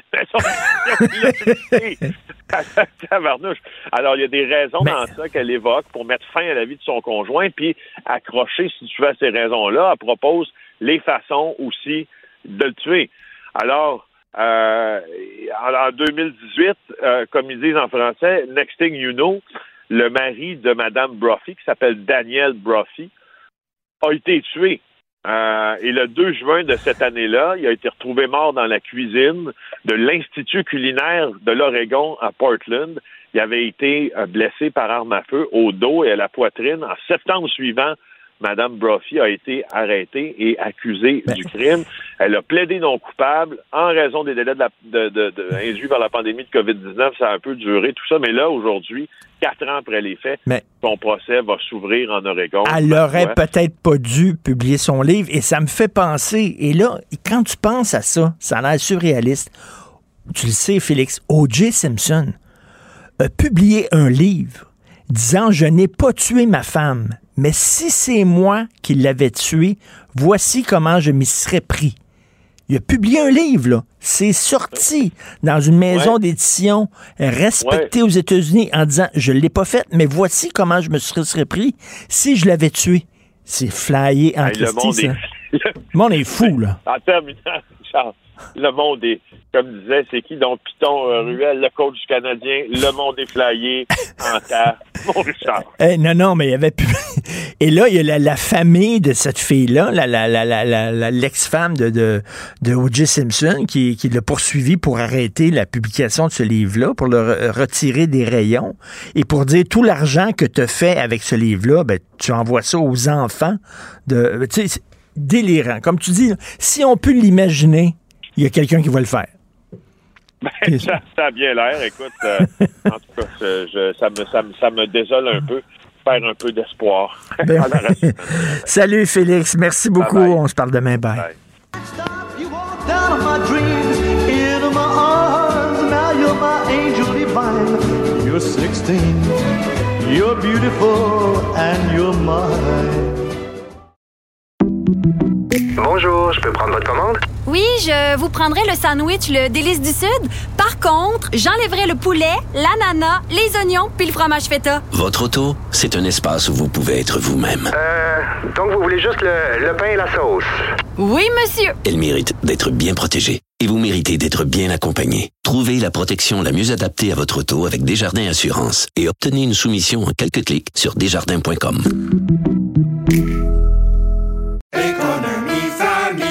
Ici Ricardo. Et Émilie, marchand d'IGA. On a envie de vous inspirer à bien manger. À moins de 5 la portion. Suffit de repérer les produits valeurs sûres et de les cuisiner avec une de nos recettes. Les valeurs sûres, c'est bien pensé, hein? Bien sûr! Détails sur IGA.net. Martino. Le préféré du règne animal. Bonjour, les petits lapins. Petit lapin, petit lapin. Gilles Bonjour, mon cher Richard. Richard Martineau. Pauvre petit lapin. La rencontre. Point à l'heure des cadeaux. Je serai pas là, là à vous flatter dans le sens du poil. Point à la ligne. C'est très important ce qu'on dit. La rencontre pro Martineau. Gilles, je sais que vous voulez me parler de Catherine Dorion, mais avant, avant, je veux vous parler de Patricia Paquin. Écoutez ça. Patricia Paquin a fait une vidéo en disant, là, il y a des gens, là, qui, sur les médias sociaux, ils me voient, là, puis euh, ils commencent à commenter mon apparence en disant, ben là, t'as-tu du botox, ou me semble t'as pris du poids, puis blabla. Puis elle dit, c'est surtout des femmes. Elle dit, arrêtez de nous juger par les apparences, et c'est drôle, c'est surtout des femmes qui vont dire, ben là, c'est bien moche, qu'est-ce que tu portes? T'es bien grosse, ou... C'est fou, là. c'est des femmes. Alors, alors la, solidarité féminine, elle a dit, euh, je m'excuse, mais tu sais, elle n'est pas forte, la solidarité féminine. Là. Les femmes jugent les autres femmes. C'est très vrai, puis là, ben, on est deux machos à dire ça, mais euh, quand on regarde l'homme et la femme, c'est sûr que l'homme a un pénis, puis la femme a des seins. Ça, c'est toute une découverte. Hein? Mais euh, l'envie est beaucoup plus forte chez la femme de par sa nature. Je ne sais pas comment l'expliquer, mais je sais fort bien que dans les études de comparaison, de dénigrement ou d'admiration, on note que l'envie est beaucoup plus forte chez la femme que chez l'homme. Alors on est ainsi fait, que veux-tu? En tout cas, elle dit qu'elle est tannée de se faire juger par une femme. Souvent, souvent dans des parties, là, quand il y a une nouvelle femme, une, une femme rentre dans la salle, les autres femmes la regardent de haut en cap pour savoir comment elle est habillée, puis tout ça. puis tout. Est-ce que c'est une compétitrice? Est-ce que c'est une... En tout cas, elle, c'est ce qu'elle a dit. Là, donc, elle a mis euh, ces femmes-là au pas. Euh, vous voulez me parler de Catherine Dorion? Elle dit que c'est fini, l'Assemblée nationale, c'est terminé, c'est obsolète, c'est dépassé, ça sert à rien. Moi, je vais faire bouger les choses dans la rue. Oui, dans la rue, peut-être va-t-elle devenir avec le temps chanteuse. Elle sera approchée par Star Academy, elle viendra se manifester un dimanche en imposant ses nouveaux costumes, je ne sais pas. Mais on peut se consoler, elle va vieillir, cette Catherine Dorion. Je dis pas qu'elle n'est pas intelligente, elle l'est, est évergondée, un peu vulgaire. Euh, c'est une femme un peu fêlée, mais qui n'est pas un peu fêlée sur les bords, en tout cas, elle est fêlée. Et euh, elle quitte l'Assemblée nationale parce que l'Assemblée est désuète. Ça se peut pas. Ça se peut pas. C'est comment peut-on dire ça que l'Assemblée nationale est passée date? Et euh, le plus fautif là-dedans, c'est sans doute le parti fautif solitaire ou solidaire, appelons-le comme on veut, il va peut-être devenir de plus en plus le parti solitaire, qui a accueilli dans ses rangs cette femme de toutes les opinions, faisant de son parti une formation de nombreux individus aux pensées contradictoires, de tous ceux qui veulent avoir des cloches fêlées. Mais je ne veux pas mettre tout le monde du Parti solitaire dans le même paquet parce qu'il y a quand même quelques éléments valables là-dedans au nom de la démocratie. Mais si l'Assemblée nationale a des reproches à recevoir, c'est bien de l'avoir permis à elle de dire toutes les sottises inimaginables, des sottises qui vont finir peut-être par lui permettre de vieillir. C'est tout ce qu'on lui souhaite à cette Ben, je pense que c'est pas une joueuse d'équipe. Je pense qu'elle jouait pour son équipe à elle. Elle aimait ça tirer la couverture de son bord, en vedette, puis tout ça. Et je crois que dans son parti, il y a des gens qui sont très contents de la voir partir parce qu'elle détournait l'attention sur elle plutôt que de mettre l'attention sur son parti et sur les causes qu'il défendait. Puis elle, elle préfère être dans la rue, au premier rang, devant les caméras, crier, monter sur une scène, haranguer les foules, lire un poème, puis tout ça. Elle veut se mettre à l'avant-plan. On se demande les causes, c'est-tu si euh, important il faut ou... euh, admettre que le Parti euh, solidaire a oublié d'imposer une ligne de parti quand il il l'a accueilli en son sein. euh, on aurait dû lui faire apprendre par cœur des directives du parti qui s'appelle justement la solidarité. Tu t'appelles le parti solidaire et t'es pas solidaire. Et voici le règlement. On va te remettre un cahier du parti. Le cahier doit avoir un canevas. Quand tu reçois un candidat, non? C'est incroyable de voir comment les partis politiques accueillent des nounous dans leur parti et euh, ne leur dictent pas l'apprentissage du catéchisme, c'est-à-dire d'apprendre la ligne de conduite de l'inculquer, la respecter. Legault a réussi ça, lui, il fait taire tous ses députés. Il n'y en a pas un qui sort des rangs pour parler. Lui, il a compris ça. Ben, Mais c'est- Legault est un comptable, il était plus calculateur. Mais ces gens-là veulent la rue, c'est ils disent ils trouvent que la rue euh, c'est je sais pas, tu peux crier plus vite et tu peux euh, brasser euh, euh, la cage mais sauf que on change vraiment une société par des lois et les lois sont euh, conçues, adoptées, votées par une assemblée. C'est un travail à long terme, c'est un travail qui demande des compromis, des échanges, des débats, écouter les autres, convaincre. Elle non, c'est trop long. Ce qu'elle veut, c'est faire de l'esbrouf dans la rue, bloquer des rues, faire chier les automobilistes. Ça, c'est Ouais. le fun. Mais euh, qu'elle fasse des discours de fou ou pas le dimanche, elle va attirer 30 personnes. Et après la deuxième fois, ça va baisser à 15, puis à 10, puis à 3, 4, tu vas voir avec le temps. Pour la première fois, il n'y a pas de doute, les caméras de Radio-Canada vont se rendre là. Il y aura sûrement des journalistes compatissants pour lui donner un bon article. Mais euh, au bout de la troisième et quatrième assemblée, on va voir que la foule va s'amincir. On pas, appelle euh, ça des, des rouge-pétages passagers. oui, je sais pas si vous avez lu Joseph Facal, mais euh, il parle d'un éditorial. J'ai lu l'éditorial dans la presse hier, puis j'ai sauté au plafond. Philippe Mercure qui dit qu'on est trop dur envers les anglophones, puis on n'écoute pas la souffrance des anglophones, puis que le go est beaucoup trop dur envers les Anglais. Là, euh, euh, Joseph Facal répond à Philippe Mercure. Des fois, on se demande sur quelle planète ils vivent exactement. Ben, il a bien raison, j'ai vu ça, c'est épouvantable, mais je ne suis pas étonné, c'est pas la première contradiction. Et quand moi j'entends des mots fins finaux de libéraux, des caves statuquistes qui veulent pas changer d'opinion parce que ça dérangerait leur confort, dire ben moi j'ai lu dans la presse, c'est un journal sérieux, c'est la presse. Le journal de Montréal, oh là on va cracher dessus, on le regarde de haut. Mais le journal de Montréal a une diversité d'opinions qui sont pas tout à fait les tiennes et les miennes et celles de Facal. Il y en a tout un éventail, ce qui n'est pas le cas de la presse qui a trahi sa vocation. Le journal voué aux intérêts et à la défense des Canadiens français qu'on disait dans le temps et qui est devenu le plus contradictoire parce qu'il y a une nouvelle ligne de pensée qui est celle de défendre aveuglément le statu quoisme et le Parti libéral fédéral. Alors que un fin finot dit c'est épouvantable comment est-ce que la CAQ, la CAQ malmène pas personne, la CAQ elle balbutie en faveur du nationalisme, en faveur de la promotion du français, en faveur de malmener les Anglais, faites-moi rire, en sortant toute cette nomenclature, on malmène les Anglais au Québec, la minorité la plus choyée au monde, comparable aux Rhodésiens du temps. Et encore une fois, euh, elle va dire, la grosse presse épaisse plus loin, oui, mais euh, nous sommes quand même pour la promotion du français. Mais quand on t'émet des idées, t'es la première à, à te soulever pour être contre la promotion. Et là, euh, Philippe Mercure de la presse écrivait là, que le, le gouvernement Legault mène une politique de la division au lieu de bâtir des ponts et de tendre la main. Mais les anglophones, est-ce qu'ils nous tendent la main, les anglophones? Est-ce qu'ils bâtissent des ponts avec notre communauté? Ponts, on parle plus des ponts, de toujours bâtir des ponts.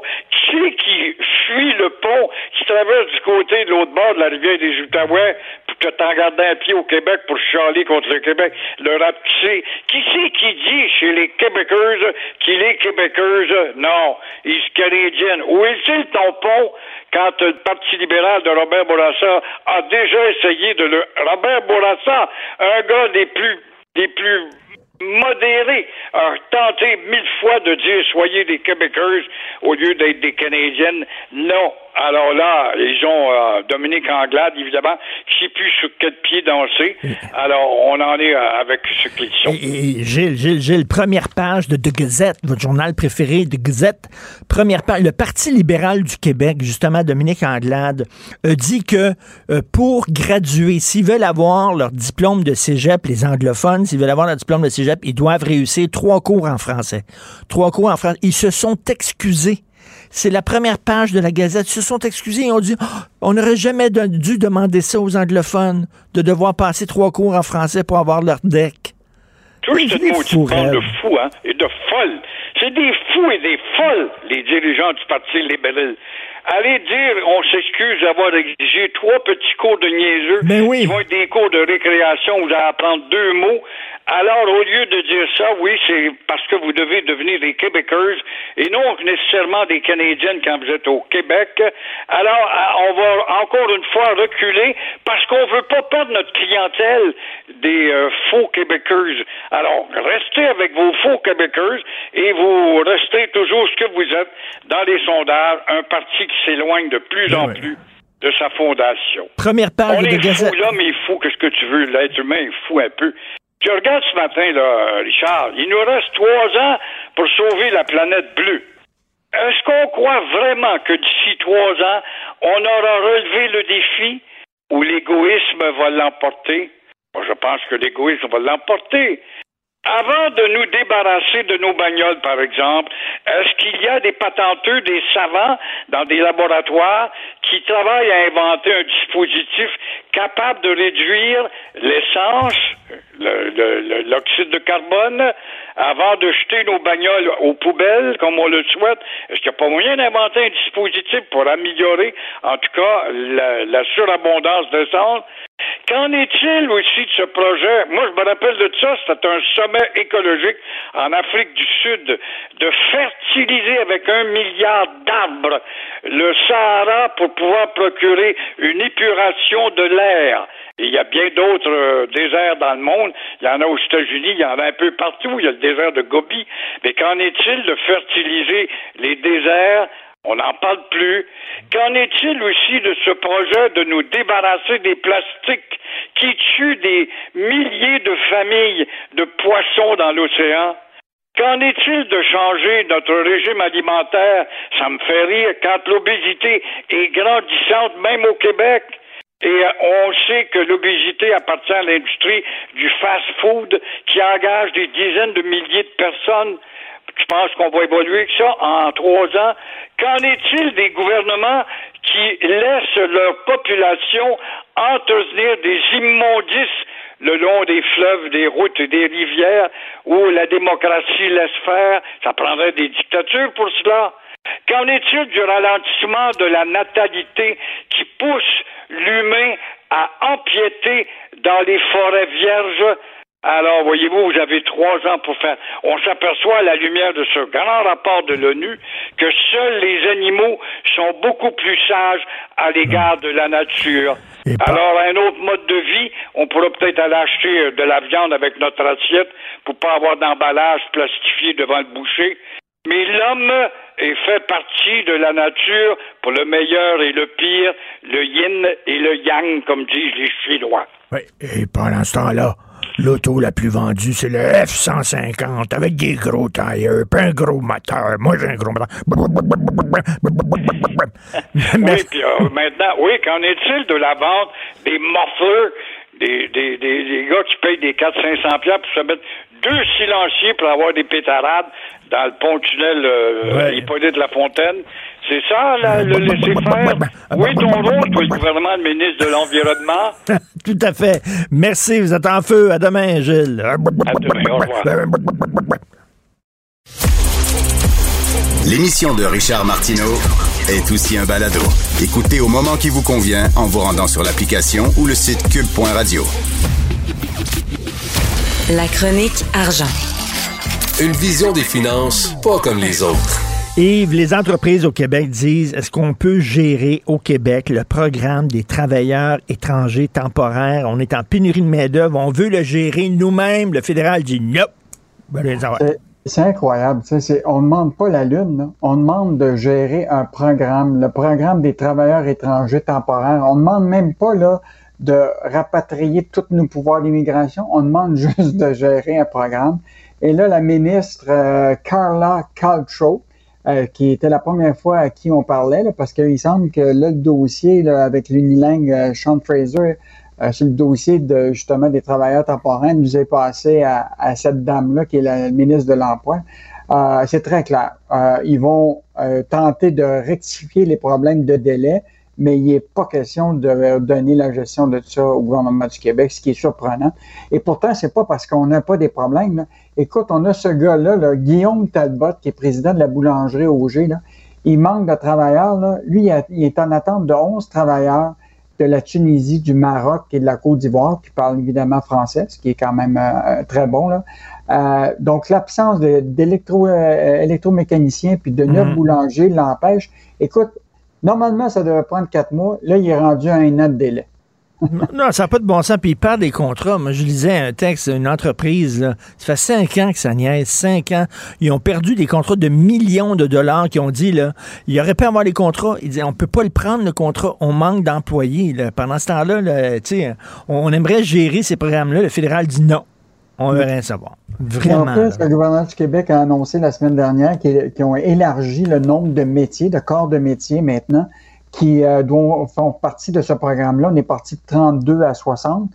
Et donc, imagine-toi, on augmente le nombre de corps de métiers pour lesquels on a des pénuries de main-d'œuvre et qu'on a besoin justement de cette immigration francophone-là. Puis de l'autre côté, la bureaucratie euh, fédérale, ben, euh, patauge encore dans le papier. Puis, euh, puis ça continue, puis ils veulent pas nous permettre de gérer le programme. Écoute, c'est Ben. quand tu penses qu'on est rendu en 2022, là, à l'ère de l'internet, de, tu sais, de la des technologies de l'information, etc., on est obligé d'avoir des délais aussi élevés. Là. Écoute, fait en vrai le secteur de l'hébergement et de la restauration, là, pour, il- tu sais, il- 30% de leur main-d'œuvre est dans le cadre de ce programme-là. sais. Puis là, le tourisme commence. Là, tu sais, là, ça va, on l'annonce que les touristes américains vont arriver, que les touristes québécois vont être de plus en plus présents. S'il nous manque de main-d'œuvre, tu vas avoir. Ben, c'est euh, ça, on va les recevoir comment, ces gens-là? Ça. Tu vas avoir des restaurants qui vont être ouverts- deux jours sur sept. Euh, tu vas avoir un hôtel qui va être ouvert quatre jours sur sept. Euh, en tout cas, c'est, écoute, c'est, c'est, un, c'est un peu ridicule. Et euh, Ben j'espère que Jean Boulet, le ministre de, de, de- justement de l'emploi, va continuer à mener la bataille là-dessus parce que faut vraiment ré- rapatrier au moins ce programme-là. Écoute, on ne demande Et- pas la lune. Là. Ils font tellement les- les- bien les choses au fédéral. Regarde leur système d'immigration, le ministère de l'immigration, le ministère autochtone, le ministère des langues officielles. Ils font tellement bien les choses. Le système de paix, Phoenix, ils sont tellement bons. C'est pour ça qu'ils veulent pas nous laisser, le programme. Ils gèrent tellement bien les choses. Mauvaise nouvelle, dans le nord d'Amos, euh, la ville Matagami, euh, tous, les, tous les gens, ou presque, travaillaient pour une minière. Puis là, la minière a décidé de lever les feux puis de sacrer le camp. Ouais, Richard, euh, ça, on n'en parle pas souvent de toute l'industrie minière, là. Mais l'industrie minière au Québec, là, écoute, c'est 48 000 emplois. Il y a 10 milliards d'investissements, 3 800 euh, fournisseurs. Écoute, c'est une, grosse industrie. Et euh, ce qui est intéressant, et je, te- je t'invite à lire un livre qui, qui s'appelle Dépossession, qui est fait par euh, l'Institut Iris, là, qui est quand même un institut de gauche, là, qui ont écrit un- une histoire économique du Québec sur les ressources. C'est vraiment fascinant. À qui Mm. profitent les ressources du Québec? Qui contrôle nos forêts et nos mines? Puis si depuis la Révolution tranquille, nous sommes vraiment maîtres chez nous, d'où vient ce sentiment que nos ressources sont encore pillées? et, et là, quand tu regardes ça, là, écoute, Glencore, une grande compagnie multinationale qui est là depuis euh, les années 50, euh, écoute, qui a exploité 12 mines, et là, il ferme complètement une des dernières mines, qui s'appelle la mine à Bracamac-McLeod, qui fait du zinc. Et donc, là, aujourd'hui, là, ils ont licencié euh, 220 travailleurs dans une ville qui a 1400 habitants. Donc, euh, puis euh, là, le- celui qui est directeur de la ville, il dit c'est l'employeur majeur. Oui. Pour eux autres, c'est catastrophique. Écoute, dans- juste au niveau des taxes municipales, là, des taxes foncières, là, c'était le plus gros employeur qui donnait 25% de la récolte annuelle des revenus en taxation. Mais, mais pourquoi ils sont partis? Ils ont, ils ont- ils ont- ils ont creusé tout ce qu'il y avait à creuser, puis ils ont sorti de terre tout ce qu'il y avait à sortir de terre? C'est exactement ce qu'on ce qu'on ce qu'on croit parce que évidemment on a fait deux appels à Glencore et évidemment euh, aucune réponse. Euh, donc euh, la- les- le directeur général de cette ville-là, les citoyens sont pris avec ce problème-là et euh, ils vont devoir euh, euh, trouver d'autres solutions parce que bon là déjà ces travailleurs-là sont sollicités par d'autres minières qui sont un peu plus loin, c'est le lithium, etc. Parce que ça c'était des mines de zinc euh, et aussi de cuivre euh, qui, qui exploite depuis euh, des, des- des années. Ce qui est assez surprenant là- là-dessus, Richard, c'est que le prix là, du kilo de cuivre, là, il est en augmentation depuis un an de 22% puis le prix du zinc, là, depuis janvier, et, euh, ou sur un an, c'est une augmentation de 33% Or, alors que les prix des métaux, de ces deux métaux-là, sont en pleine euh, augmentation. On ferme la mine. euh, Mais s'ils ferment la mille, ils vont-tu faire comme Shefferville? Ils vont-tu fermer la ville? Ben, lui, il dit il veut pas faire ça, là. C'est- sûr que. Mais écoute, ces travailleurs-là, il compte juste sur l'industrie forestière qui peut lui rester pour euh, maintenir ces emplois-là. Mais tu sais, les mineurs qui sont là, là, ils vont aller euh, probablement dans d'autres mines ailleurs. Ben euh, oui. euh, donc, donc tu sais, quand tu deviens une mono-ville, mono-industrie-ville, c'est toujours dangereux. Puis quand il y a une minière qui disparaît. Mais je te, je te donne ce cas-là pour montrer encore que tu sais, tout notre développement minier, là, c'est quand Ben même oui. un, un enjeu. Puis, tu sais, on le sait, là, on l'a dit, le gouvernement là, a dit que le plan Nord, là, puis tout ce qui est la filière de ce qu'on appelle les matériaux stratégiques d'avenir, le lithium, la- la- l'aluminium, le cuivre, etc., là, on a des ressources au Québec, mais encore aujourd'hui, on est comme euh, il y a 40 ans. On est Ben comme oui, au ouais. tiers-monde. Hein? Les compagnies étrangères exploitent. Ben, c'est ça. minéraire, ils vident, puis après ça, ben, euh, ils quittent. euh, puis, On, euh, on est puis- tout content qu'ils viennent ici créer de l'emploi, Christy. C'est certain qu'ils viennent ici. On donne nos ressources quasiment, là, vraiment, notre eau, nos forêts, nos, minéraux, c'est n'importe quoi. Et Shefferville, on se souvient, Shefferville, ils ont dû fermer la ville. là. À un moment donné, il y avait un gars qui avait la main sur l'interrupteur. Il a dit Tout le monde est parti. Tout le monde Mm. est parti, c'est correct. OK, on ferme les lumières. Poup! Ils ont fermé ça. La ville a fermé.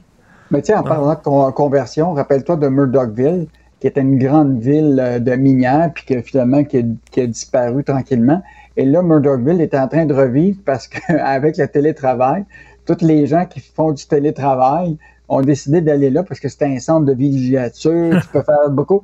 Et là, c'est rendu que c'est une ville, c'est tous des, des, des té- télétravailleurs techno qui gagnent des bons salaires. Ils ont fait monter les prix des maisons.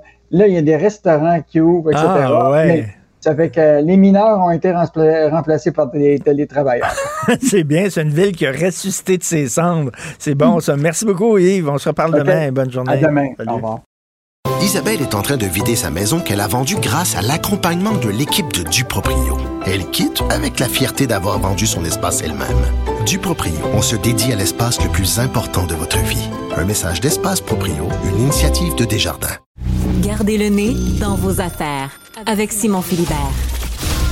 Pour savoir et comprendre l'actualité économique qui touche votre portefeuille, à vos affaires, en balado sur l'application Cube et le site cube.ca, section radio. IGA est fier de présenter À vos affaires. Découvrez les offres de la circulaire à IGA.net chaque semaine. IGA, vive la bouffe et les bonnes affaires.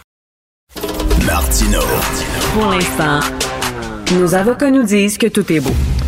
Alors, on constate une hausse des prix en restaurant. Est-ce que l'inflation force les restaurateurs à augmenter leurs prix et jusqu'où on peut augmenter les prix lorsqu'on est propriétaire de resto? On va en parler avec nul autre que Danny Saint-Pierre, chef et propriétaire du restaurant euh, Pontiac, le Pontiac, qui est homme de radio aussi. Salut, Danny. Salut Richard. Euh, Est-ce que tu le vois, toi? Ben, premièrement, les denrées, on l'a tous vu. hein, quand on fait notre épicerie, ça coûte beaucoup plus cher qu'avant de faire l'épicerie. Ben, c'est la même chose pour les restaurateurs. Ben oui, c'est la même chose. Tu sais, euh, moi, ça fait quand même un bon bout de temps que je prévois cette tendance-là, que, que je prévois euh, que oui, tout augmente, mais déjà à la base, on donnait pratiquement notre stock. Les gens, souvent, sur les médias sociaux, sont outrés de faire Ah ben là, vous êtes des maudits voleurs, euh, comment ça c'est le client qui doit payer? Ben, tu sais, quand tu décides de te faire préparer ton souper, par des humains de qualité, payés convenablement, avec des denrées locales qui ont été faites par des fermiers qui aussi ont voulu être payés convenablement, ben c'est sûr que ça va coûter cher. Fait que, tu sais, nous, la restauration indépendante, on va devoir se lever puis être capable de charger le prix que ça coûte. Parce que, parce que, parce que les, les denrées, les produits, le, le prix a augmenté, puis en même temps, il faut que tu augmentes tes salaires si tu veux avoir de la rétention, euh, si tu veux que tes Ben oui. employés restent, sinon les employés vont sortir quelqu'un, vont aller ailleurs. Donc, tout ça, ben, c'est certain que ça coûte plus cher à manger au restaurant.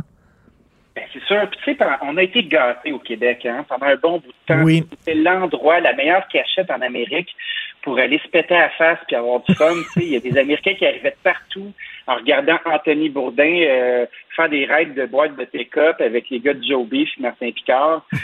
Tu sais, pendant longtemps, là, on était le deal du siècle, surtout avec la devise qui était, qui était avantageuse pour eux.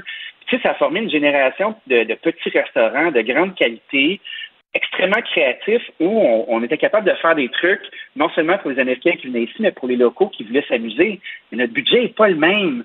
Fait que pendant un bon bout de temps, tu as eu des cycles de restauration où les restos ouvraient un an, deux ans, si t'es chanceux, trois, puis ils finissaient aux oubliettes parce qu'il y a des phénomènes de mode. Tu sais, être restaurateur, c'est difficile. Puis quand on, on revient au sujet qui est l'inflation, oui, tout a augmenté. Mais nous, comme restaurateurs, si on veut avoir une rétention de clientèle, ben, il va falloir changer de stratégie. Tu sais, pendant longtemps, quand tu vas au restaurant, là, tu veux du choix. Hein? Là, tu veux avoir ton filet mignon, puis ta blonde, elle veut avoir son filet de saumon, puis là, tu vas avoir un plat vegan, puis une pâte, puis une entrée de ci, puis tout ça. Puis tu sais, des menus avec 10 entrées, 10 plats, 10 desserts, je pense plus que ça va être possible. La restauration va se scinder en deux gros segments. Des comptoirs spécialisés où tu n'as pas de service, parce que le service, ça coûte cher aussi, on le sait, ou des grandes tables. La restauration va retourner 30 ans en arrière où soit que tu allais au restaurant ou au casse-croûte ou au restaurant de pizza, ou tu allais au restaurant de notables, où tu avais juste des notables et des bandits qui pouvaient aller manger, tu sais. Il y, a, un gros schisme qui est en train de s'opérer dans notre face, puis on commence à peine à sentir les contre-coups de tout ça. Écoute, tu as raison de dire que là, on devient, on, arrive à l'anormal parce que ce qui était anormal, c'est le fait qu'on pouvait manger si bien, puis ça coûtait si peu cher. Ça n'a pas de maudit bon ben sens. Moi, je me souviens à l'époque, les grandes époques des restaurants, ça coûtait rien. Là. Il y avait un restaurant qui était extraordinaire sur la rue Rivard. Je pense que ça s'appelait Brunoise. Je me souviens ah, plus. Ben oui. Saint-André, c'est un de mes mentors. Saint-André. Voilà. C'est génial. C'était génial, c'était tellement bon, ça coûtait rien. Et moi, à chaque fois que j'allais manger là, je me disais, mais comment ils font pour euh, vivre? Et effectivement, leur marge de, profit, euh, ça n'avait pas de bon sens. C'était mince, mince, mince. C'était, c'était pas normal là. Là, on est rendu dans la normalité. Ben oui, puis tu sais, euh, les gens sont outrés tu sais, j'aurais tout le temps avec mon maudit exemple de poitrine de poulet, tu sais. Tu t'en vas manger une assiette de poitrine de poulet au resto maintenant avec une garniture de légumes frais puis tout ça, ça va te coûter 29 c'est tout le temps Karen qui va arriver, là, tu sais, euh, je sais pas si tu connais Karen, mais, elle donne la merde à tout le monde, puis euh, elle appelle la police pour toutes sortes d'affaires. Fait que là, Karen va arriver, puis elle va dire, ben là, moi, une poitrine de poulet, je paye ça 5 piastres l'épicerie. Excuse-moi, Karen, on est rendu à 8,50 maintenant. Oui. Parce que t'as pas fait la, t'as pas fait le lien entre l'inflation puis ton souvenir du prix de la poitrine de poulet. Puis après ça, ben Karen, il y a quelqu'un qui te l'a cuisiné, ton affaire. Ça pourrait être Karen ou ça pourrait être Régent, là, tu sais Régent, il n'est pas, pas super smart tout le temps non plus. Mais, on a un gros, gros moment, un espèce de gros time-out où on doit se dire que quand je vais au restaurant comme consommateur, à quoi je dois m'attendre? Puis si c'est pas cher, est-ce que je dois me poser des questions? Est-ce qu'on va me servir quelque chose qui va être de qualité? Les seules personnes qui peuvent gagner en ce moment, c'est les chaînes qui font des économies d'échelle. Je sais pas si tu as lu l'excellent article qu'il y a eu dans la presse hier là-dessus. Non. Il y a des gens qui, euh, il y a des gens euh, qui ont des chaînes et puis qui vont euh, qui vont arrêter d'acheter des viandes déjà portionnées, puis ils vont faire un département de boucherie pour les portionner eux-mêmes pour être capables de garder les prix qui sont plus bas. ils vont retirer des items qui sont des loss leaders. Fait que ça, dans, dans le jargon, ça veut dire un item où tu fais pas d'argent. Euh, pour attirer de la clientèle, pour pas s'exposer à devoir charger les trucs qui leur font faire des meilleures marges euh, plus cher. Fait il y a un gros mhm. exercice où tu vas devoir choisir ton restaurant en fonction de ce que tu as envie de manger. Nous, au Pontiac, on le fait avec la pizza. C'est ça qu'on fait dans la vie. Fait que j'ai pas besoin d'avoir un chef de sushi, un roi du wok, un rouleur de, de raviolis frais, puis euh, quelqu'un qui fait des, des pains tandoori, là. Nous, on mhm. fait la pizza. Fait que déjà, ça, ça apparaît sur notre coup. Ben oui.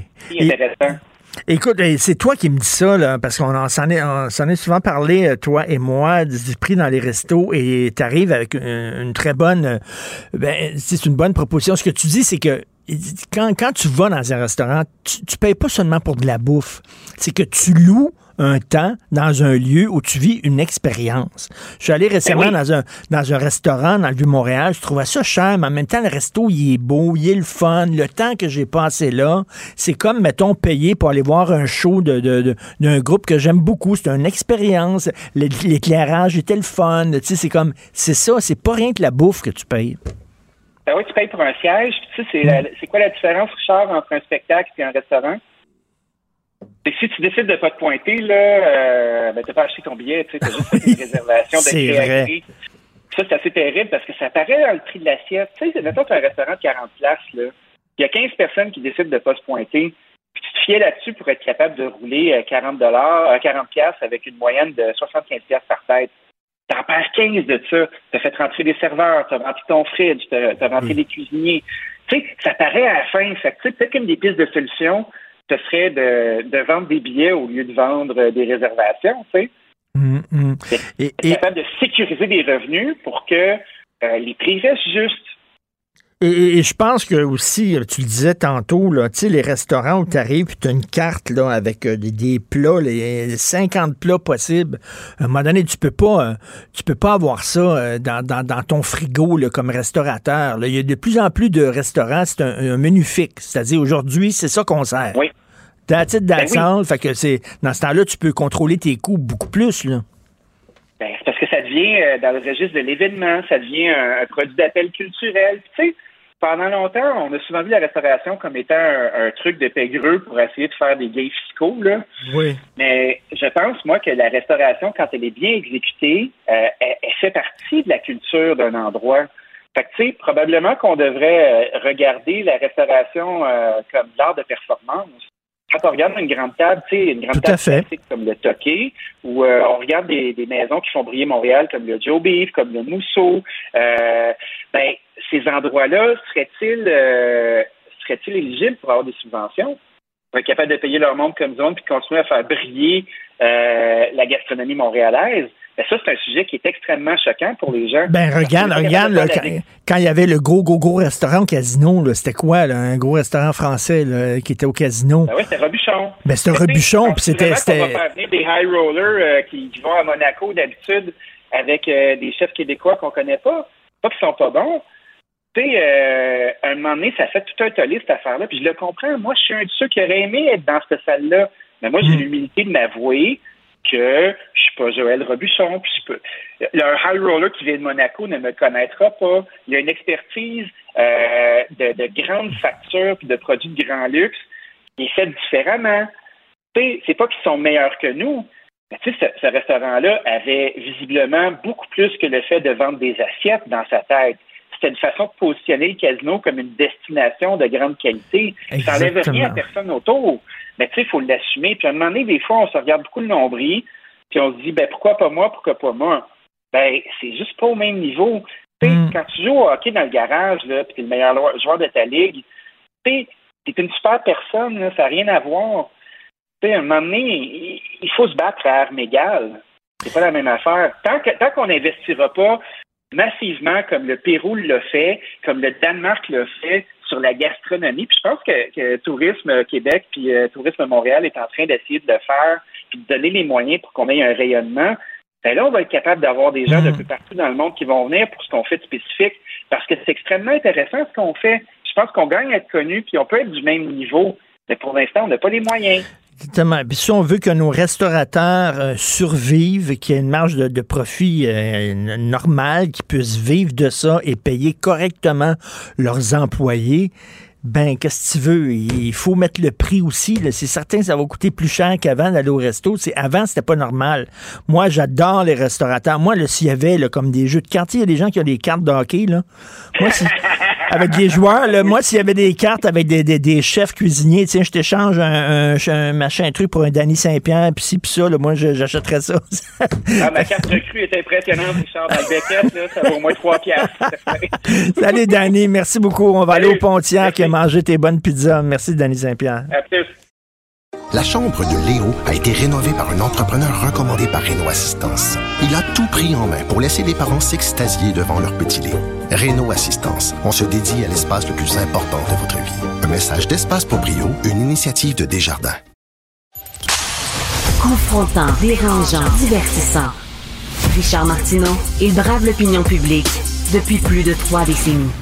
Alors, nous discutons avec Luc La Liberté, spécialiste de politique américaine. Salut, Luc.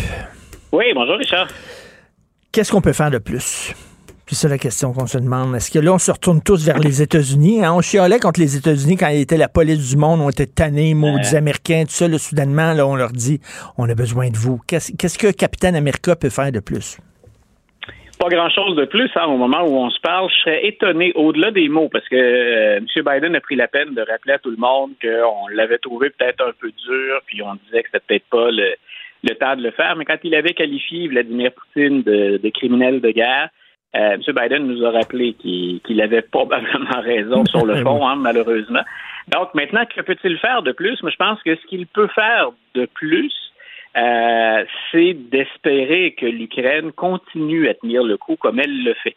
Bien entendu, nous, on est encore troublés, puis avec raison, par les images d'horreur qu'on a qu'on a vues puis qu'on a retransmis à, l'échelle de la planète. Mais ce qu'on rapporte, et je vérifiais ça encore ce matin parce que je travaille sur un, dossier pour le journal sur l'Ukraine, euh, ce qu'on rapporte sur le terrain, c'est que l'armée russe est plus désorganisée que jamais. Et il semble qu'il y ait donc un lien entre les sanctions, les pénalités, puis euh, l'état des troupes russes sur le terrain. Alors, ce que l'OTAN euh, fait, puis on le fait parce qu'on craint Vladimir Poutine, puis on craint l'arme nucléaire, ce que fait l'OTAN et ce que font les États-Unis depuis le début semble fonctionner au sens où on évite l'escalade ailleurs, à l'extérieur de l'Ukraine, puis en même temps, on est en train d'épuiser les forces russes. Moi, je pense d'ailleurs que M. Poutine négocie uniquement pour être en mesure de rafraîchir un peu, du moins il l'espère, l'état des, troupes et le matériel. Euh, mais euh, on, l'a bien vu là, avec le retrait des forces, on est dans l'Est. Donc, ce que monsieur, on s'en va vers l'Est, on a délaissé les grandes villes. À part Mariupol au sud et le Donbass, euh, on semble pas du côté russe espérer autre chose. C'est comme revenir à la case départ ou pas loin au moment où on se parle. Donc, M. Euh, Biden dit, nous, on revient avec plus d'armes, on revient avec plus de munitions, on revient avec plus d'argent pour les Ukrainiens. Ce qui est pour nous souvent inacceptable ou à la limite quand on parle de réaction émotive. Et ça, M. Poutine sait qu'on va avoir ce genre de réaction-là. Euh, c'est bien sûr d'endurer de, pendant ce temps-là les images de ce que laissent les Russes derrière eux quand ils évacuent les grandes villes, quand ils quittent les grandes villes. Euh, pendant de nombreuses années, les Américains étaient surtout intéressés à ce qui se passait chez eux. Hein? Make America Great Again. Euh, ils étaient un peu, ils coupaient les liens avec l'extérieur. Puis bon, ils se refermaient sur eux-mêmes. Là, est-ce que tu sens chez les Américains soudainement que ben on n'est pas tout seul, on n'est pas une île, on vit dans, dans le monde et soudainement ils s'intéressent de nouveau à ce qui se passe à l'extérieur? Euh, moi, je pense surtout que les Américains constatent ceux qui s'intéressent à ça, la classe politique, puis les, responsables de politique étrangère, assurément. Euh, est-ce que monsieur et madame tout le monde est bien préoccupé par ce qui se passe? Ça fait peut-être son chemin.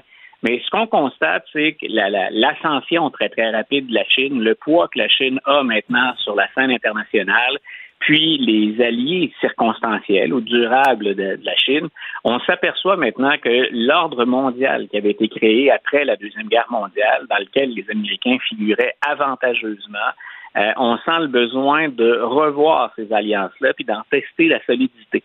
Euh, s'il y a une chose que je partageais avec Joe Biden, parce que son bilan, on peut dire qu'il est en demi-tank au bout d'un an et demi, deux ans, euh, une chose que je partageais, c'était la nécessité d'un retour des États-Unis sur la scène internationale. Mm. Barack Obama tentait, lui, de les replacer dans un rôle de soutien à l'occasion en disant on peut pas toujours être devant, on n'a plus les moyens de le faire. Sous M. Trump, c'est ce qu'il avait crié à l'ONU, hein, c'est chacun pour soi, grosso modo. Occupons-nous chacun de nos problèmes, puis on s'en portera mieux globalement.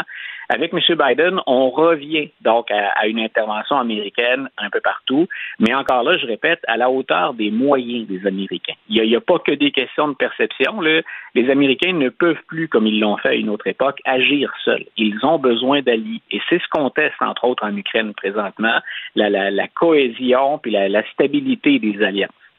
Euh, Poutine a ressuscité l'OTAN, littéralement. L'OTAN, c'était sur respirateur artificiel. Oui, puis écoute, on, change la donne dans plein de domaines. Moi, j'ai une des choses qu'on. Il y, a tellement d'angles sur lesquels on peut aborder ce traité-là. Mais regarde, par exemple, ce qui se passe au niveau euh, gaz et pétrole, quand on regarde la dépendance de plusieurs pays européens euh, à l'égard de la Russie. Euh, on le voit très bien. Il y, a un coup entre réagir à, Vladimir Poutine puis dire on est prêt à couper les vannes dans tous les sens du terme et de se priver d'approvisionnement. Il va y avoir des coûts économiques à ça qui vont être très importants.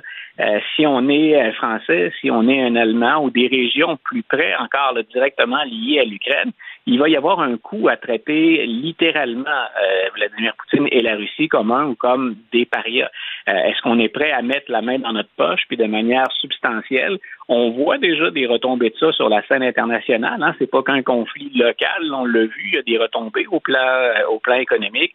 Donc c'est ce genre d'alliance là qui qu'on est à revoir.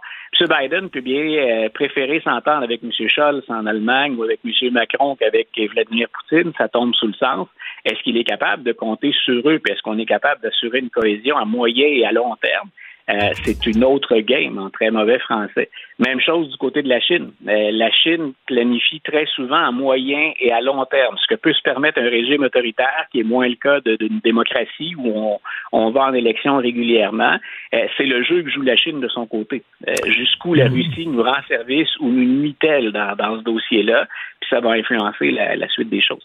Et là, on, se disait, bon, on ne s'implique pas parce que l'Ukraine n'est pas membre de l'OTAN, mais quand on voit des exactions comme ils sont passées, là, dire, cette histoire-là, qui est leur carte de membre ou pas, ne tient plus. À un moment donné, quand il y a des crimes comme ça de guerre, euh, certains parlent peut-être même de génocide. À un moment donné, on, on a une obligation morale d'intervenir c'est qu'on c'est qu'on est intervenu ailleurs mm. auparavant. Et c'est là où on voit finalement à quel point on a peur de Vladimir Poutine. Bah, même pas que Vladimir Poutine, parce que c'est une des choses qui circule encore. A-t-il perdu la tête? Est-il vraiment différent du Poutine d'il y a deux ans ou d'il y a dix ans? Euh, moi, je l'ai toujours vu comme un calculateur froid. Euh, c'est une intelligence, mm. euh, il est d'une grande intelligence, c'est un fin stratège et surtout, il connaît bien les limites occidentales. Et M. Poutine, en fait, le message qu'il est en train de passer, puis moi, c'est une des choses qui, me fait peur, honnêtement, à l'international, c'est euh, si vous êtes un pays qui souhaitait résister aux puissances occidentales, assurez-vous de vous doter de l'arme nucléaire. Ben voilà, voilà, tu m'enlèves les mots de la bouche, exactement ça. C'est comme si...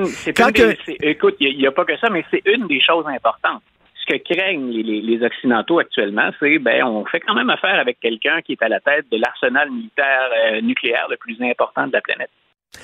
007, quand, euh, quand un agent puis tu le 00, tu as le droit de tuer.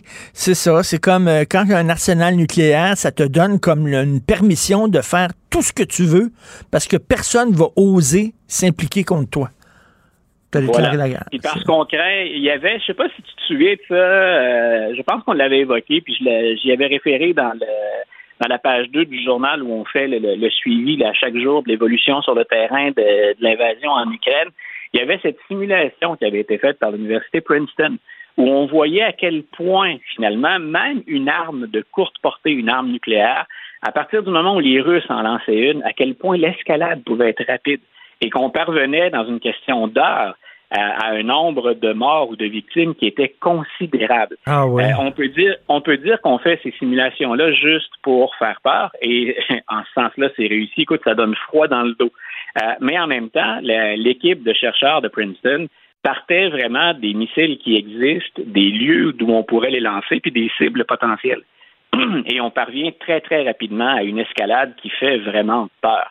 Et on a beau penser qu'on est loin, on n'est pas si loin que ça de la Russie. Puis malheureusement pour nous, euh, dépendamment comment on regarde la carte, hein, parfois ça change notre perspective, mais euh, on, est placé entre deux puissances nucléaires. Donc, euh, il y, a tout ça qui, y a tout ça qui est troublable. C'est là-dessus que joue Vladimir Poutine. Et je répète, s'il y a une chose que Vladimir Poutine connaît, c'est ce qu'on pourrait appeler, puis on pourrait percevoir ça comme de la faiblesse, moi je le vois autrement, la sensibilité occidentale. Euh, jusqu'où on est prêt à éviter un certain nombre de choses, même si ce qu'on a vu en fin de semaine est, euh, écoute, ça ne peut pas faire autrement qu'être indigné, être en colère, être révolté. Mm.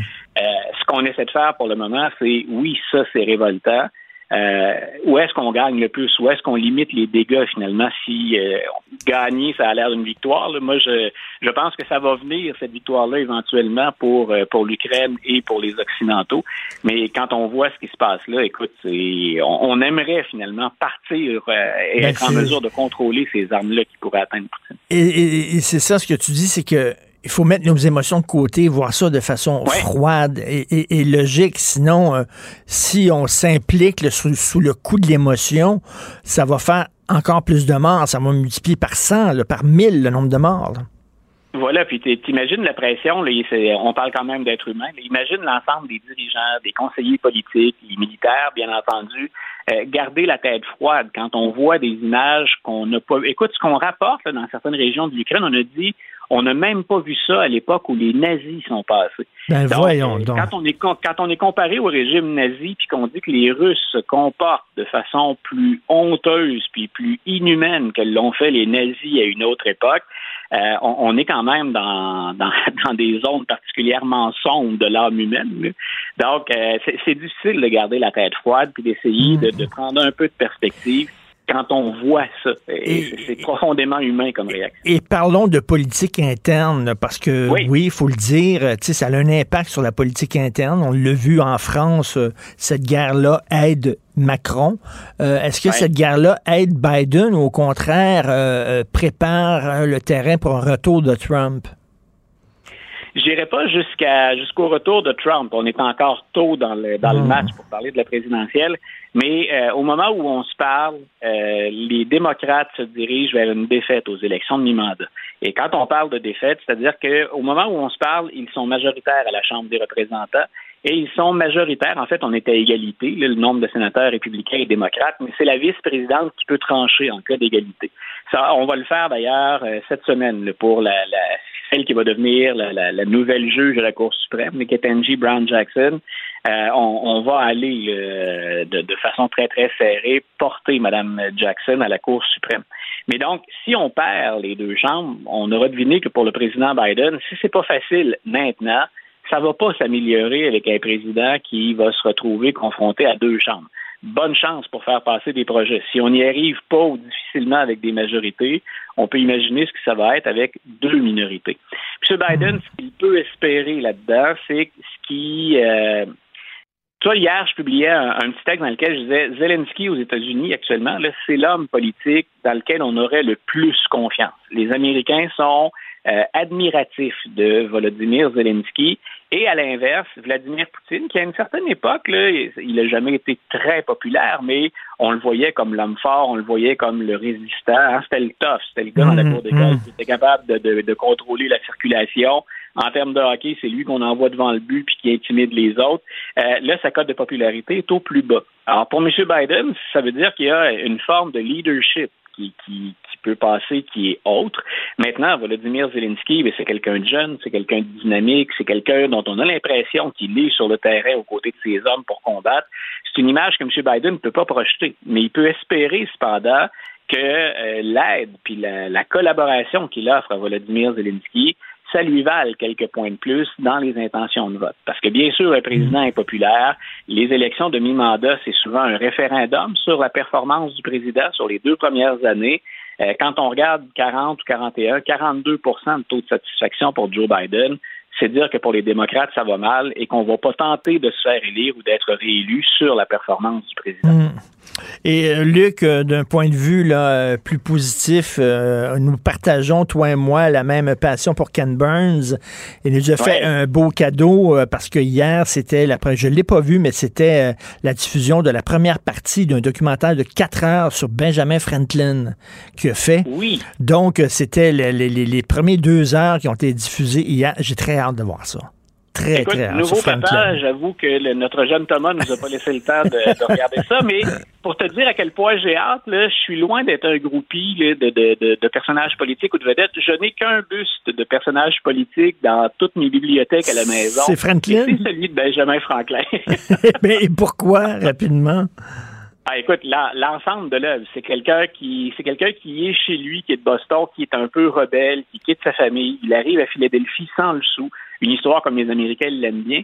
Mais à partir de, de, son génie, de son talent, d'une force de caractère peu commune, mais écoute, d'un savoir, d'une connaissance universelle, il va parvenir à se hisser dans les hautes sphères et il va être partout démarre des cercles de philosophie, il est écrivain, euh, il va devenir ambassadeur des États-Unis, il va aller les représenter en Angleterre, il va aller les représenter en France, il met sa patte sur la déclaration d'indépendance, les met en garde au moment de la Constitution, si on parle d'une rockstar, d'une vedette mondiale, la première que les Américains ont eue, c'est Benjamin Franklin. Et une vie un peu de débauche en France lorsqu'il était ambassadeur pour les États-Unis là-bas, hein? Ah, ça, ça, ça, Richard, tu vois, tu formules ça. Franklin ne dirait pas ça comme ça. Il te dirait tout simplement qu'à Paris, on fait comme les Parisiens. oui, ça, c'est excellent. J'ai très hâte de voir ça. Écoute, je suis sûr que ça va commencer par une photo en noir et blanc. On va entendre des trous de chevaux comme dans les films de Ken Burns. Et là, il y a une voix qui va dire He was born in a small village. C'est tellement Ken Burns. Avec oui, et ça, va être, et ça va être au Massachusetts. Oui, avec du banjo dans le fond. Euh, ben, très, très hâte que ton petit Thomas te laisse le temps de regarder ça. Salut Luc, toujours un plaisir de te parler. Bye. Bye Richard, bonne journée. Martineau, il n'y a pas le temps pour la controverse. Il a jamais coulé l'eau sous les ponts. C'est lui qui la verse. Vous écoutez Martino Cube, Radio. Alors nous parlons à l'analyste et chroniqueur politique Nick Payne. Salut Nick. Salut Richard. Écoute, euh, je ne sais pas si tu as vu passer ça, mais il y a un tweet de Canadian Tire. Canadian Tire souhaite euh, bon ramadan à ses clients euh, musulmans. J'ai aucun problème avec ça pas de problème avec ça. Mais sauf qu'ils mettent une image et c'est une famille, euh, la femme, l'homme, la femme et les deux petites filles qui ont à peu près 8 ans. Les trois femmes sont voilées. La mère est voilée et les deux fillettes sont voilées. Vraiment, vraiment. Euh, est-ce que vraiment une entreprise comme ça, il y a plein de musulmanes qui ne portent pas le voile. Est-ce que et là tu dis il y a trois femmes sur l'image il y a peut-être une qui porte pas le voile. Non, les trois sont voilés. Et là, ça fait un tollé sur les médias sociaux, mais je sais pas, toi, est-ce que ça te choque ou quoi? Bien, oui, évidemment, parce que d'abord, c'est une, caractérisation, c'est une, une généralisation. C'est drôle parce que quand on fait ce genre de promotion, euh, on, le fait au nom des bonnes valeurs inclusives euh, de la gauche, hein, qui dit tout le temps qu'il faut pas faire d'amalgame. Il ne faut pas classer les gens dans des petites boîtes en fonction de leurs allégeances, de leurs origines, etc. D'ailleurs, c'est exactement ce qu'on fait. On représente, donc on donne une représentation faussée, hein, c'est-à-dire qu'on prend les musulmans plus conservateurs, plus hmm. rigoristes, plus pratiquants, puis on fait comme si tous les musulmans se présentaient comme ça dans la société, ce qui est hmm. fondamentalement faux. Et par ailleurs, euh, Richard, euh, je ne sais pas si tu as remarqué, mais dans ces cas-là, parce qu'on voit ça souvent, hein, Canadian Tire n'a pas inventé ça, là, on voit ça sur des, documents du gouvernement fédéral. Euh, il y a toutes sortes d'autres entreprises et d'autres commerces qui célèbrent la diversité et à chaque fois qu'ils font ça, ils nous mettent des gens de diverses couleurs de peau et une personne voilée. Hein, évidemment, tu peux pas être musulman sans être voilé, semble-t-il. Et euh, je sais pas si tu as remarqué, mais généralement, il n'y a pas beaucoup de petits garçons Hein, on nous montre des petites filles euh, voilées. Euh, mais la famille, euh, je sais pas, ils n'ont pas de garçons, ces familles-là, je ne sais pas, mais mm. on, les voit beaucoup moins, peut-être mm. parce que ça aurait ça montrerait une, image un peu moins glorieuse, c'est-à-dire cette espèce d'inégalité très spectaculaire entre la tenue vestimentaire des hommes et des femmes mm. chez ceux qui qui ont cette rigueur euh, religieuse. Et, vraiment, celles qui sont invisibles, ce sont les femmes musulmanes qui ne portent pas le voile. On dirait que parce que parce que c'est visuel, une femme avec un voile, on a tendance à montrer ça pour dire, regardez, ça c'est une musulmane, une musulmane, mais la plupart des musulmanes sont pas. Ben oui. Oui.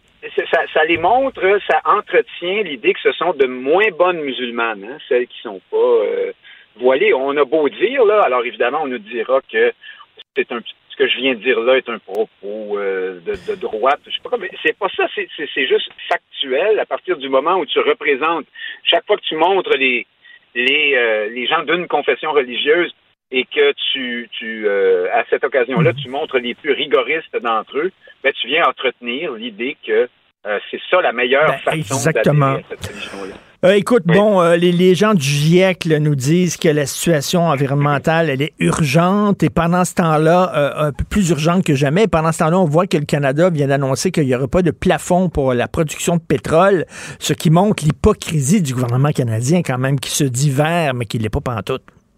Ah, ben ça, évidemment. Puis il pourrait dire, on pourrait parler du féminisme aussi et d'autres ben choses. Quand on, on loge quand on se fie aux quand on, est dans la politique des apparences euh, et de la profession de foi, bien évidemment, il y a toujours un décalage immense entre ce qu'on dit et la réalité. Puis on a un peu l'air fou. Euh, euh, ça, il n'y a pas de doute là-dessus. Le Canada, c'est pas à veille de se régler ce problème-là. Nous sommes un État pétrolier.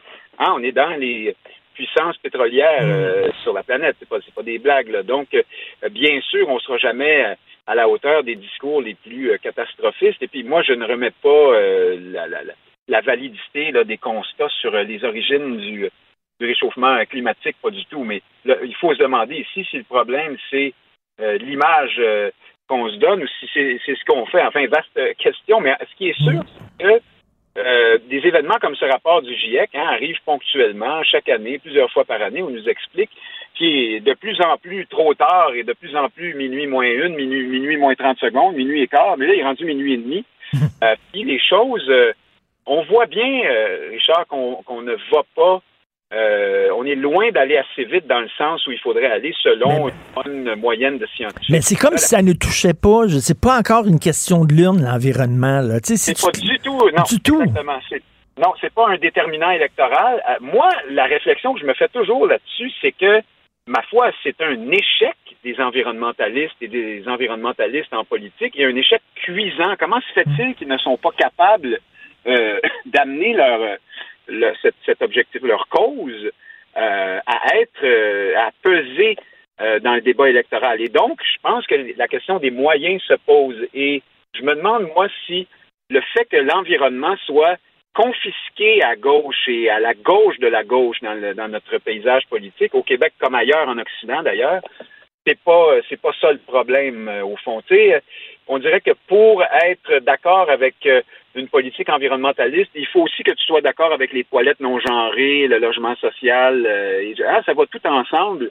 Il y a beaucoup de gens qui mmh, disent mmh. que les environnementalistes, euh, c'est un peu comme la pastèque. Là, ils sont verts à l'extérieur, mais quand tu, ouvres le fruit, c'est rouge en dedans. Tout à fait. Euh, les exemples pleuvent de ça. Anami Paul du Parti vert était vraiment le, le, summum de cette, espèce de politique ultra woke qui, était, qui bat pavillon environnemental, mais qui, au fond, bien d'autres objectifs que celui de l'environnement de mhm. façon prépondérante. Peut-être que si on avait des politiciens pragmatiques qui, plutôt que de faire de l'environnement une sorte d'étendard, avaient parmi leurs politiques euh, de diverses natures une politique environnementale musclée. Tu sais, un François Legault, mhm. par exemple. Mhm.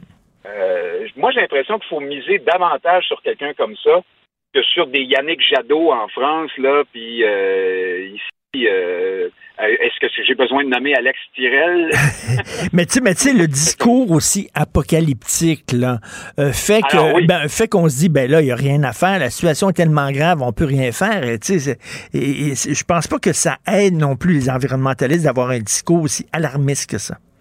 Non, non, ça ne, ça ne vend pas, pour employer un terme de marketing. Euh, et il y, a des, il y a des intellectuels français qui se penchent, entre autres français, mais pas seulement, sur cette question-là, en disant en rappelant tout de même que les humains ont fait face à toutes sortes de défis euh, d'importance et se sont adaptés. On peut, on peut aussi avoir une attitude moins angoissée par rapport à l'environnement et peut-être que ce serait le début euh, d'un vrai progrès dans ce, dans ce domaine-là, plutôt que de crier. De, hein, c'est ça aussi, c'est le c'est l'attitude, la méthode, la manière habituelle des curés de la gauche, de la gauche, de faire la morale, de chicaner les gens, de dire euh, d'aller à l'épicerie, vous avez pris un sac, honte à vous, hein, c'est la fin du monde, alors qu'on sait bien, Richard, que c'est pas notre petit sac, toi et moi, ben euh, au Québec qui va faire la différence, tu sais.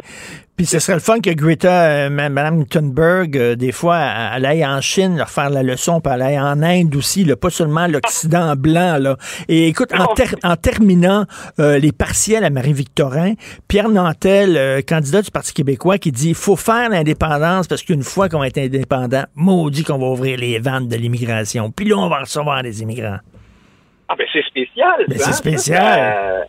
Alors, Pierre Nantel a plein de, qualités, puis on le connaît, c'est quelqu'un qui est fort en gueule, qui a perd et tout ça, mais il a dit ça dans un débat récent, pendant que Anne Casabonne, elle, disait plutôt il faut une immigration euh, qui euh, répond à la, compatibilité civilisationnelle. Alors ça, c'est le discours d'Éric Zemmour. Hein? C'est euh, il faut sélectionner des immigrants qui adhéreront aux valeurs occidentales et mm. le reste et le reste. C'est un discours intéressant hein, qu'il va falloir entendre. Mais euh, M. Nantel, lui, ce qu'il nous montre, c'est que derrière la volonté de Paul Saint-Pierre Plamondon de faire du Parti québécois un parti centré sur l'indépendance, les questions de qui touchent la nation et moins euh, battant moins le pavillon du progressisme mm. bien pensant, ben là, vois-tu, c'est pas c'est pas aussi facile que ça. Pierre Nantel est un progressiste et il l'assume complètement. Et pour lui, l'immigration, ça reste une question euh, qui, qui le situe davantage à gauche. Alors, est-ce que c'est bon ou c'est mauvais pour le PQ de façon plus large, parce que Nantel n'est pas le seul à penser comme ça au Parti québécois? C'est- C'est probablement pas très bon. Mais tu vois qu'il y a une Euh, division, tu vois qu'il y a une division, en, en tout cas au sein du PQ, entre des gens qui disent non, il faut abaisser les seuils d'immigration, au contraire. Puis il y en a d'autres comme euh, Nan- Nantel qui dit il faut ouvrir les vannes. Ben, rendons-lui justice. Hein? Il dit pour le moment, il faut baisser parce que dans le Canada, on n'a pas la capacité d'intégrer, ce qui est ce qui est, euh, C'est vrai. sensé. Mais il dit une fois qu'on sera indépendant, pardon, là, on ouvrira les vannes. Ce sont ces termes. Alors, c'est une façon euh, d'être à gauche et indépendantiste, mais est-ce que c'est ça qu'on veut? Est-ce que c'est ça que veut le Parti québécois? Le sort des partis de, de gauche, de gouvernement euh, partout en Occident est pas, est pas rose. Hein? Euh, Non, non, pas non. que Non, non. Paul euh, veut aller là. tout à fait. euh, Il y a une scission dans le parti. Merci beaucoup, Nick. Euh, bonne semaine. On se reparle bientôt. Merci, Charles, toi aussi. Bye. Martino, souvent imité, mais jamais égalé. Vous écoutez Martino. Cube, Cube Radio. Est-ce que nous avons toutes les cartes en main pour juger le régime russe pour crime de guerre et même pour génocide devant un tribunal international? Nous allons en discuter avec M. Vladislav Lanovoy, qui est professeur adjoint en droit international public à la faculté de droit à l'Université de Laval. Et aussi, ce qui est important, c'est qu'il a déjà travaillé à la Cour permanente d'arbitrage à la haie. Bonjour, M. Lanovoy. Bonjour. Ben, premièrement, euh, vous êtes d'origine ukrainienne, donc ça doit être extrêmement difficile de voir les images en provenance de l'Ukraine pour vous. Tout à fait. Je crois que c'est extrêmement tragique euh, de voir ces images, ces vidéos. Euh, pas seulement pour les personnes d'origine ukrainienne et, et les personnes qui se trouvent sur place et la diaspora ukrainienne partout dans le monde, mais je crois que pour n'importe quel être humain, il est vraiment affreux et tragique de voir euh, ce genre de, de, de, de, crimes et des images qui, euh, qui choquent, euh, qui choquent notre conscience en, et notre dignité, le fond, au fond, le, la dignité humaine même. Là, j'imagine, euh, bon, on, veut le juger pour crime de guerre. Là, il faut savoir, est-ce que les ordres venaient d'en haut, venaient de Poutine, ou alors ce sont des soldats qui ont disjoncté sur le terrain? Ouais.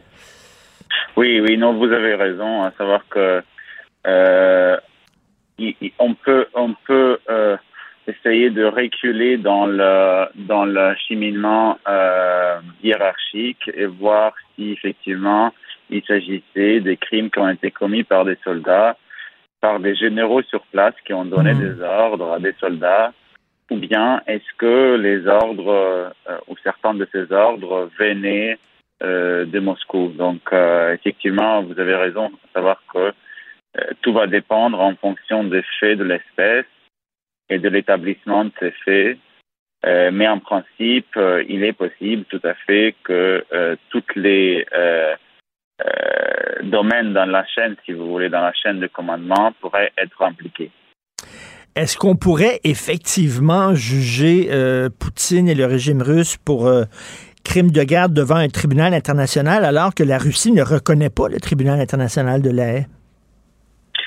Alors, il a plusieurs choses ici à distinguer. Euh, il, faut, comprendre bien qu'il a deux euh, possibilités ici. D'une part, la responsabilité de l'État lui-même, donc la responsabilité de la Russie, de ses dirigeants dont les actes seraient attribuables à la Russie, en droit international, comme vous le savez, pour pouvoir euh, opérer un tel jugement, il faut qu'il y ait du consentement entre les États concernés. Hmm. Et donc là, c'est une, c'est une situation bien compliquée en ce qui concerne la responsabilité de l'État pour ces crimes de guerre.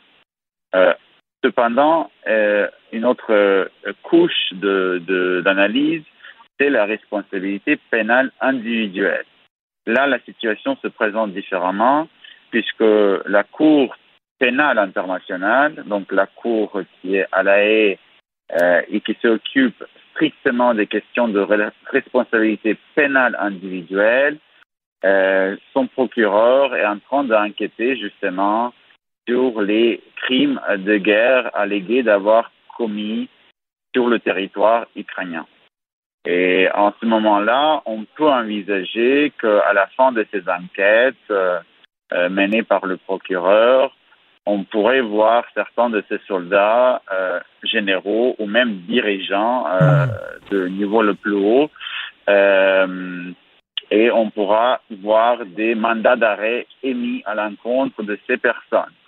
Euh, or, cela ne veut pas dire qu'ils vont se présenter à la haie. Ben Comme non. vous imaginez, il faut, il faut encore que ces individus soupçonnés d'avoir commis de tels crimes qui relèvent de la compétence de la Cour pénale internationale doivent encore être livrés euh, à la haie pour le procès. Euh, mais cela est tout à fait possible. On peut imaginer une situation si éventuellement le régime de M. Poutine change, il a un nouveau régime qui s'installe, même les personnes qui sont soupçonnées des crimes de guerre qui se trouveraient à ce moment-là euh, non plus en Ukraine, mais en Russie, pourraient être livrées pour de tels euh, procès à la Cour pénale internationale à la. C'est arrivé euh, lors de la, la guerre civile en Yougoslavie, entre autres, que des gens étaient traînés justement pour crimes de guerre, mais euh, mettons que, bon, Mais, mais, euh, oui, là, pour l'Yougoslavie, c'était un peu différent parce qu'il s'agissait d'une juridiction ad hoc qui a été créée par le Conseil de sécurité pour poursuivre justement des personnes soupçonnées d'avoir commis des crimes de guerre, crimes contre l'humanité. Et si jamais il y a un tribunal international qui effectivement euh, poursuit Poutine, bon, on n'imagine pas Poutine euh, menotte aux mains euh, présent dans la salle, bien sûr, ça serait en son absence, mais si on le condamne, est-ce que c'est seulement symbolique, ça, ou il y aura vraiment un impact réel et concret?